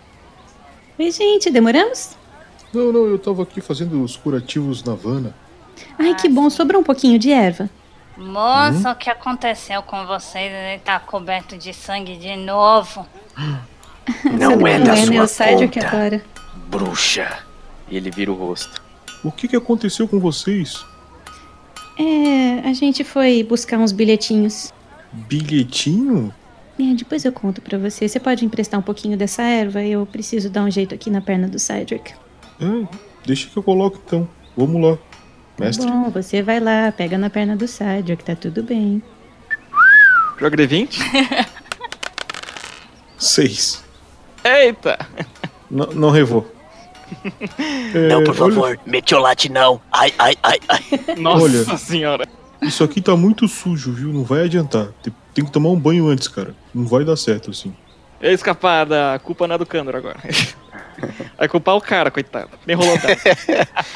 Joga o blefe aí, cara. Aí vocês estão ali tentando fazer um curativo na perna do Sardrak, arrumando, arrumando suas mochilas, conferindo se tá tudo ali. E vocês veem agora que o amontoado de cavalos que tava ali perto de vocês, Kandor e Vanna, são um total de oito cavalos, todos com sela. E tem quatro oficiais ali, é, todos com símbolos da, da, da família real, com um T, um- uma armadura prateada com alguns adornos é, dourado, alguns adornos brancos, mas nada muito ri- rico assim, como se fosse folhado, só pintado mesmo. mas É uma armadura relativamente comum. Há um curiosidade, Eu- o, o estagiário tá aí? O estagiário não tá mais aí. Tem Ah, só os tinha- quatro oficiais. Eu tinha ido antes porque o cara lá tinha me dito que a ministra das Finanças ia me pediu pra chegar uma hora antes, né? Isso. E, e- e tem, tinha um motivo? Sim, quando você chegou lá, tinham menos cavalos. Tinham apenas quatro cavalos. E assim que você chegou, um dos oficiais que já está ali, já estava faz tempo, ele estava com um, um pacotão de coisas em cima do lombo do cavalo dele. Quando ele avistou vocês, ele, ele levantou a mão, vocês se aproximaram dele, e ele chegou para você quando ele disse: Hum, acho que este cavalo é seu. Te entregou a rédea e saiu e foi para outro cavalo. Beleza. Então isso aqui fica no background aqui da nosso do nosso momento agora. Exato. Bom, agora estão todos vocês ali, perto dos cavalos. Existem quatro cavalos que estão sem cavaleiros, por assim dizer. Um deles está com um embrulho no lombo, ali guardado, é, bem grande até, e quando ele o cavalo mexe, o lombo faz uns barulhos metálicos de dentro daquele embrulho. Outros quatro cavalos estão cada um com é, quatro oficiais que já estão em cima deles, e eles estão ali, tipo, andando pra lá e pra cá, conversando, só que olhando com uma cara de incomodados pra vocês. Até que um deles perde a paciência e. Ei, ei, quando é que sairemos? Temos que chegar à fronteira o mais rápido possível. Sim, sim, já estamos indo. Pessoal, É, a gente, a gente já agora- vai. Irmão, só, irmão, calma, calma, calma. Só fala uma coisa pra mim. Aquele rapazinho que tava trazendo a gente, o tal do estagiário lá, ele trouxe vocês até aqui ou ele desapareceu aquela hora? não, ele saiu quando roubaram ele. Mas ele não voltou? Não vi. Ele não voltou mesmo, mestre? Não. Ai, gente, ele pode estar em perigo. A gente foi atacado, ele pode ter sido atacado também. Bem, irmã, acho que nesse momento não é possível, já que nós estaremos indo contra os oficiais reais que querem partir, né? Vocês, eu- ouvem, vocês ouvem um. Escuta aqui, eu tô resolvendo um problema de vocês, tá bom? É um, é um colega de trabalho de vocês que desapareceu. Vocês não estão nem preocupados. Ah, moça, é melhor deixar eles resolverem então, sabe? um, um- pera, um- tem um, um oficial nosso desapareceu. Do que, é que você tá falando? É, aquele rapaz novinho, eu, eu não lembro o nome dele, eu não sei nem se, eu- se ele falou o nome dele pra gente. Se ele tivesse falado, eu lembraria, então ele não falou o nome dele pra gente. E ele que tava trazendo a gente até aqui, e ele saiu correndo atrás de uma criança que deu um trombão nele, e, e ele aparentemente não voltou, então eu tenho. Pera, a, a, a criança deu um trombão nele e ele saiu correndo? Ele saiu correndo atrás da criança. Essa criança pegou alguma coisa dele? Aí eu já não sei, porque a gente saiu correndo atrás de outra criança que Eu deu um vi. trombão em mim. Eu vi, a criança pegou dinheiro dele. Esse, esse oficial, ele arregala o olho, ele olha pros outros caras que estão em cima dos cavalos, eles se entreolham, e vocês ouvem. que babaca! E eles começam a cair na gargalhada. Ah, que inútil, uma criança! Bem, vamos aproveitar esse momento de descontração e pegar o nosso equipamento que tá aqui pra gente usar, né? Porque agora va- vai ser uma, acredito, uma viagem perigosa. E aí eu vou abrindo aquele embrulho lá que tava ali no cavalo, vou pegando as coisas como se eu soubesse o que era. O que, que tem ali dentro? Você levanta a sobrancelha e começa a fazer sons de uhum, uhum, ó, hum, sim, claro, claro. E Candor, conforme você vai fuçando as coisas ali, franzindo a sobrancelha, como se você já, já soubesse o que tem ali dentro, você começa a tirar pedaços de armaduras. Você vai tirando ali uma braçadeira, tira um bevor, que é a parte de baixo do elmo, tira parte do elmo, tira parte da cintura ali, aquela saia de metal, e você começa a tirar um monte de coisa e começa a entregar pro Cydrak as partes de metal pesado. Você vê que essas partes que estão por cima são de uma, uma estrutura metálica que tá raspado. Provavelmente tinha alguma cor, ou já teve alguma cor. Essa armadura já teve alguma cor antes, mas agora tá tudo raspado. Ela por fora ela tá bem feinha, mas você vê que ela tá bem inteira, tá sem perfurações, tá sem é, amassados. E você sabe ali, tirando, você sabe que se trata de uma, uma armadura completa de cota de malha. Ela tem a parte de cima de cota de malha e tem a parte das pernas, tem a bota, a parte dos elmos, a ombreira e as braçadeiras. Sinistro aí. A vida é assim mesmo. Nós vivemos para sofrer. Cydrak, poeta. Cydrak, o poeta do apocalipse. Bota isso aí porque tu anda te machucando muito, cara. E Kandor, conforme você vai tirando mais coisas ali de dentro, você vê que tem bastante coisas ali que parece um tecido, parece um pano, você vai tirando e descobre que é couro. Você vê que tem ali é, todos os pedaços, as partes completas de que, o que seriam três armaduras de couro.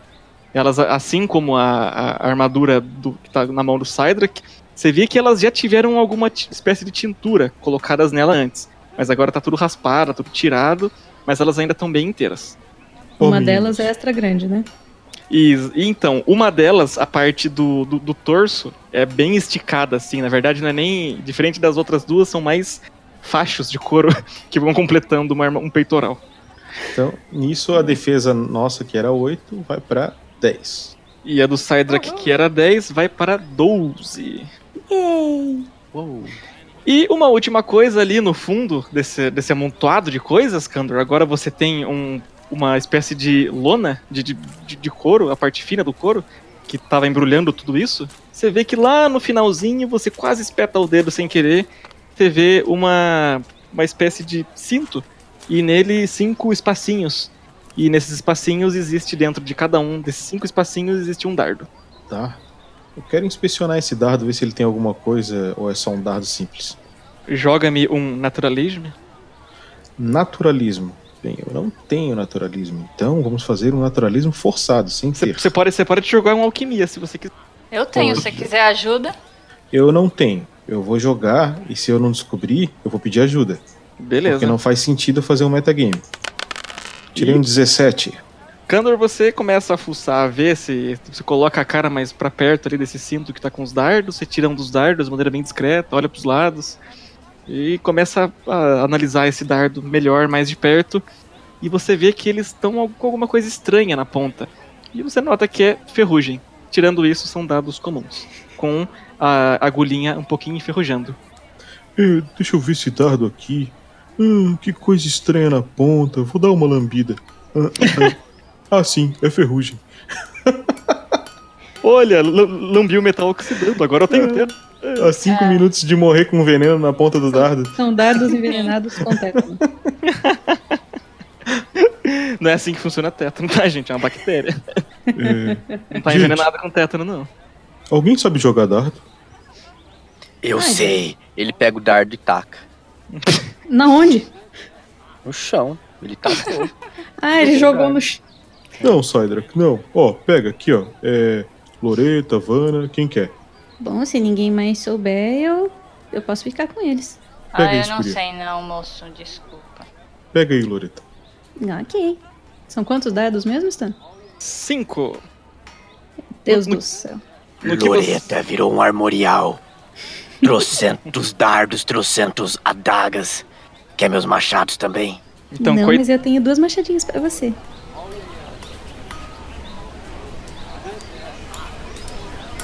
o que vocês estão todos ali, cada um mexendo nas suas armaduras, terminando de, de colar as partes e colocar as respectivas partes em seus respectivos membros. E outras a Loreta começa a guardar ali a nova aquisição dela. Vocês começam a colocar todas as suas coisas nos seus devidos cavalos. O cavalo da Loreta tá um pouquinho mais pesado que o resto só. Esse pouquinho com muitas aspas, tá? E nisso vocês olham pra frente e reparam que os quatro oficiais já estão com uma cara de extremo desgosto por vocês. Eles estão olhando com uma cara de raiva assim. Será que a gente pode sair agora? Tá bom. Vamos, pessoal. É, alguém me dá uma ajudinha pra subir no cavalo? Galera, galera, precisaremos chamar o reboco. Ainda não inventaram o guindaste. É, eu acho que você pode usar aquela caixa ali pra apoiar e subir no cavalo. Excelente ideia, maninha. Isso, vem cá, cavalinho, vem cá. Isso. Oh, ah, Quebra. agora sim. Quebra o cavalo. No Ô, meio, assim, o cavalo racha. O Kandor agora vai levar um caixote no lombo. O cavalo do Candor vai rebaixado, tá ligado? Vai arrastando a barriga no chão. Ele cavalga com rodinhas. Moço, deram um pônei pra você. Ah, e vocês vão subindo, cada um em sua respectiva montaria. Vocês estão todos com seus equipamentos ali acoplados no cavalo de vocês, direitinho. Os quatro oficiais começam a trotar em direção à estrada. A estrada pela qual vocês vieram até Torpos, a estrada principal, onde passa um monte de plebeus fazendeiros. Vocês começam a seguir eles. E vão passando por fazendeiros, carros de boi. Olhando para trás, de vez em quando, vocês veem que os muros da cidade começam a se distanciar. A tarde começa a ficar com o sol um pouco mais forte. E vocês começam a sentir o calor que vão sentir muito mais ainda nesses dias de viagem que tem por vir. O trote do dos cavalos começa a entrar no ouvido de vocês e ficar quase que terapêutico.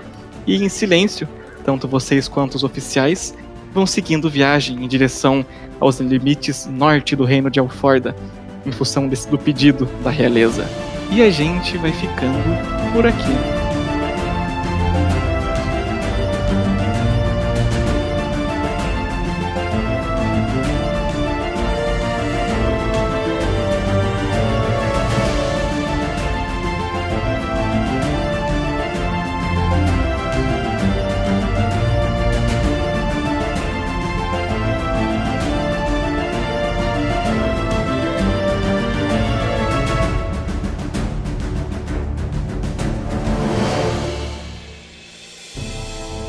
Fala Tarrasqueanos, fala Tarrasqueanas. Aqui é o Rafael47 passando esse mês mais uma vez para poder anunciar as recompensas da campanha de financiamento coletivo recorrente que vocês apoiam a gente todo mês, certinho?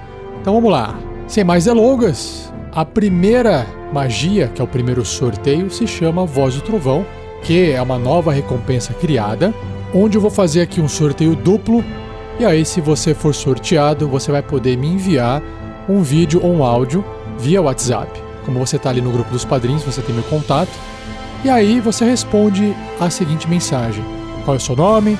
Como é que você conheceu o RPG Next? Como é que o RPG faz parte da sua vida? E aí, se você quiser falar ou gravar mais alguma mensagem que você quiser, fica livre, fica à vontade. A ideia é que seja só uma mensagem curta, tá bom?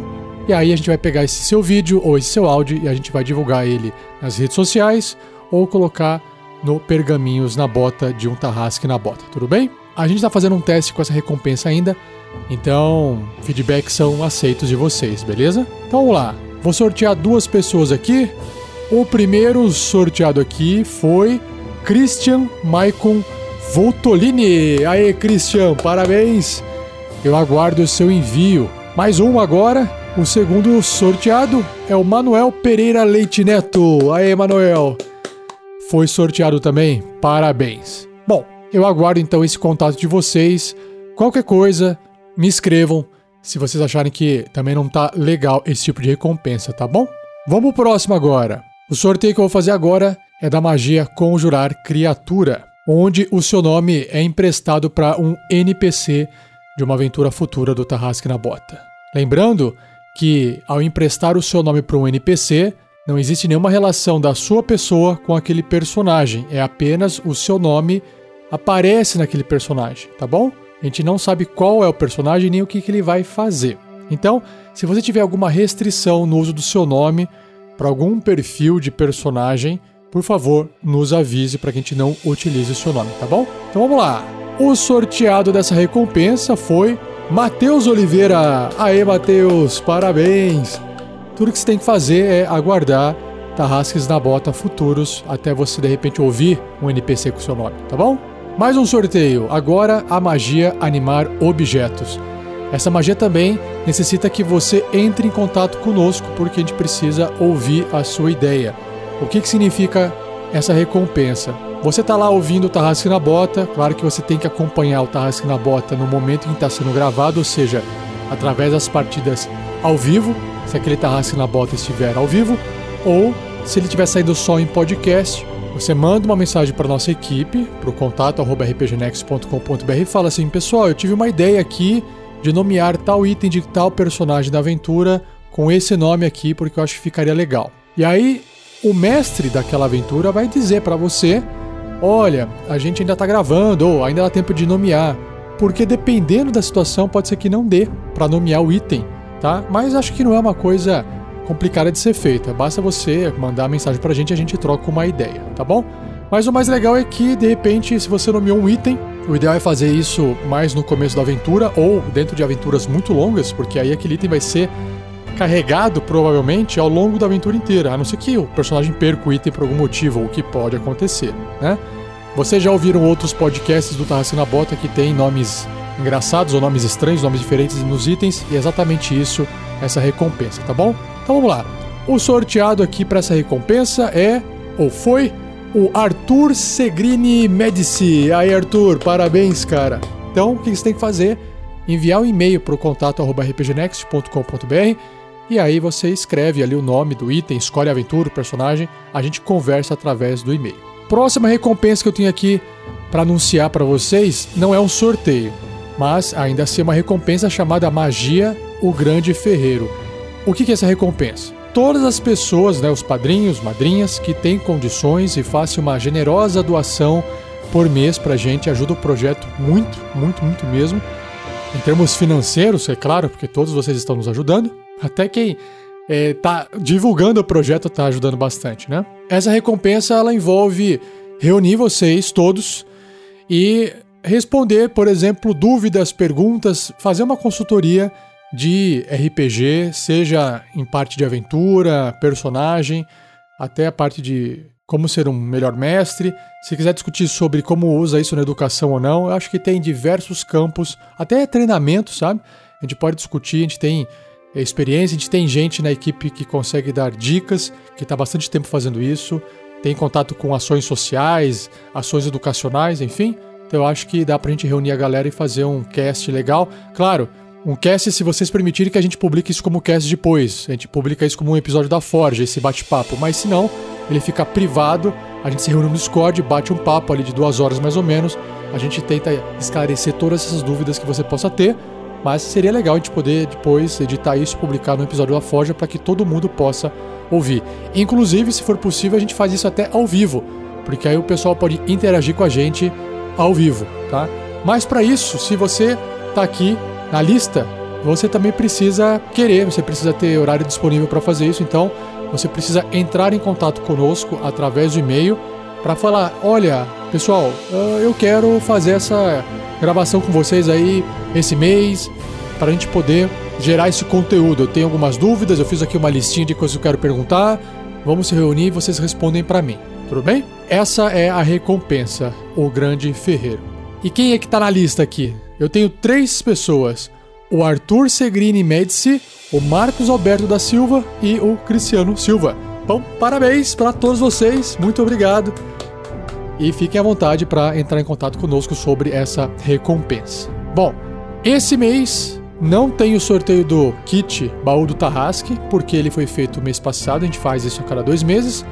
Nosso Guerreiros do Bem está sendo feito mês a mês, só que é uma quantia fixa. Então significa que, tendo um valor nesse mês sobrando e tendo alguém entrando em contato com a gente para nos pedir essa doação, a doação de produtos igual a gente fazia, a gente vai lá e faz pro pessoal normalmente. Então o próximo vídeo do Guerreiros do Bem provavelmente vai sair comigo falando sobre as ações que o Jogarta fez e doações de produtos para alguma instituição necessitada. Então é assim que a gente está conduzindo o Guerreiros do Bem hoje. E conforme o tempo for passando, ele vai se ajustando. Tudo bem?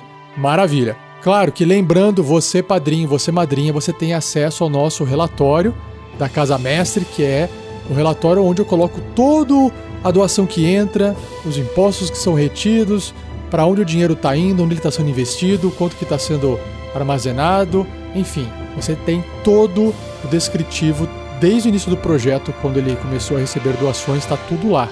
Todos vocês têm a opção de inclusive deixar comentários nessa planilha. Então se você está olhando lá e fala assim, o que é isso aqui que eu não entendi? Deixa um comentário, eu vou lá e respondo para você. Nossa, mas por que vocês gastaram isso, isso, isso? Eu vou lá e respondo para você. É público, tá bom? Porque vocês estão nos doando, tudo bem? Maravilha. Bom, o que mais que eu tenho para fazer hoje aqui? Eu tenho aquele agradecimento para todo mundo que nos doa 15 reais ou mais. Eu não consigo encontrar tempo suficiente aqui nesse áudio para poder agradecer a todos vocês que estão nos doando mês a mês. Não dá para fazer isso.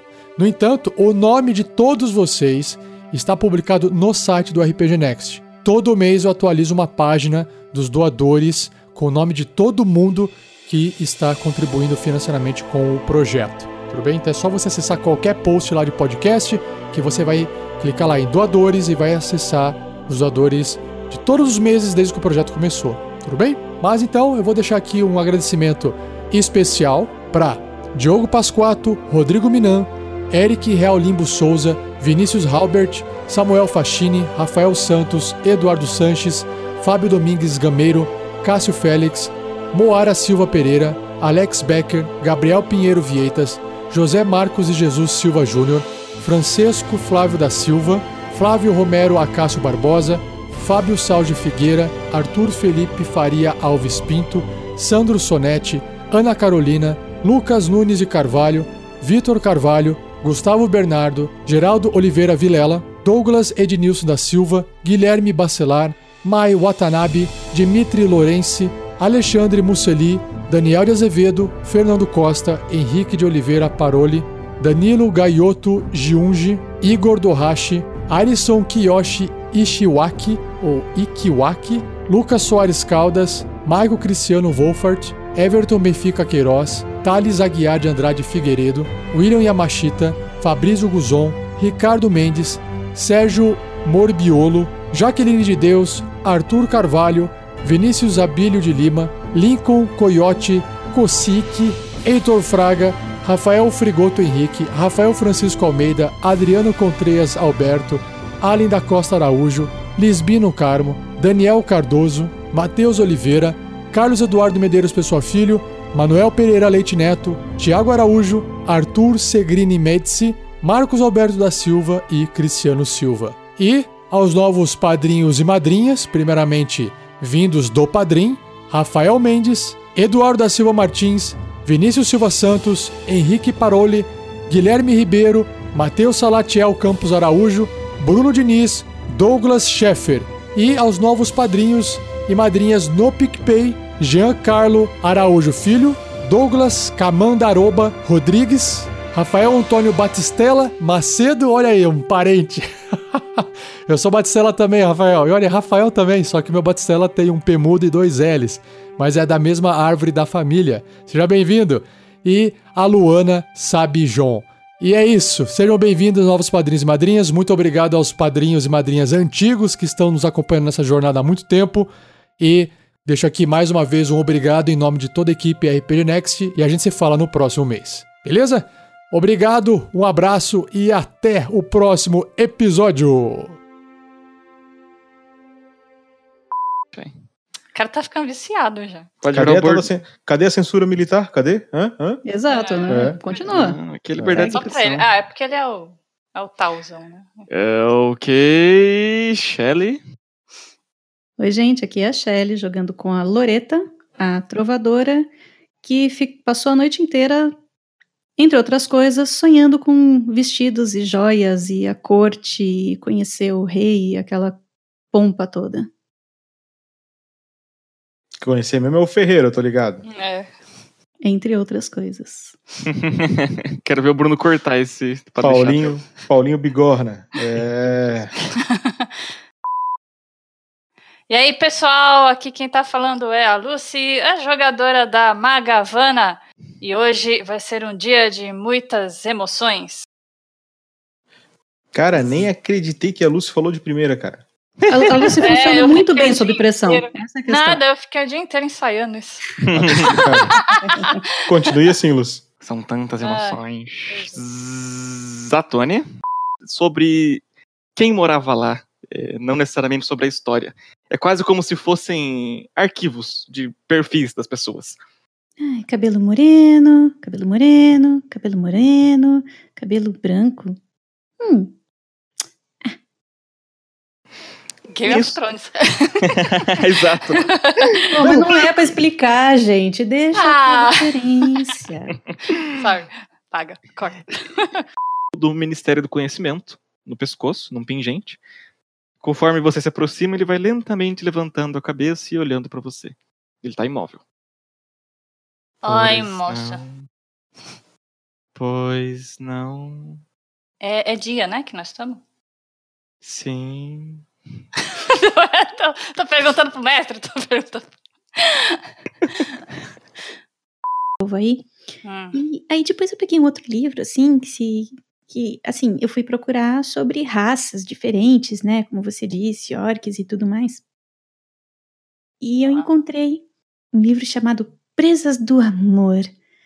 Eu achei que fosse sobre raças, até tinha alguns orques no começo, mas chegando mais pro final assim, na verdade eram duas moças que se apaixonavam e, bom, enfim, eu não terminei de ler, eu não sei como é que termina. Ah, moça, é, que pena. Era sobre duas presidiárias que se apaixonavam, presas do amor. Ah, Eu ainda tô com aquela algema aqui. Hum. Eita! indireta. Tinder pra quê, maluco? Vem jogar RPG.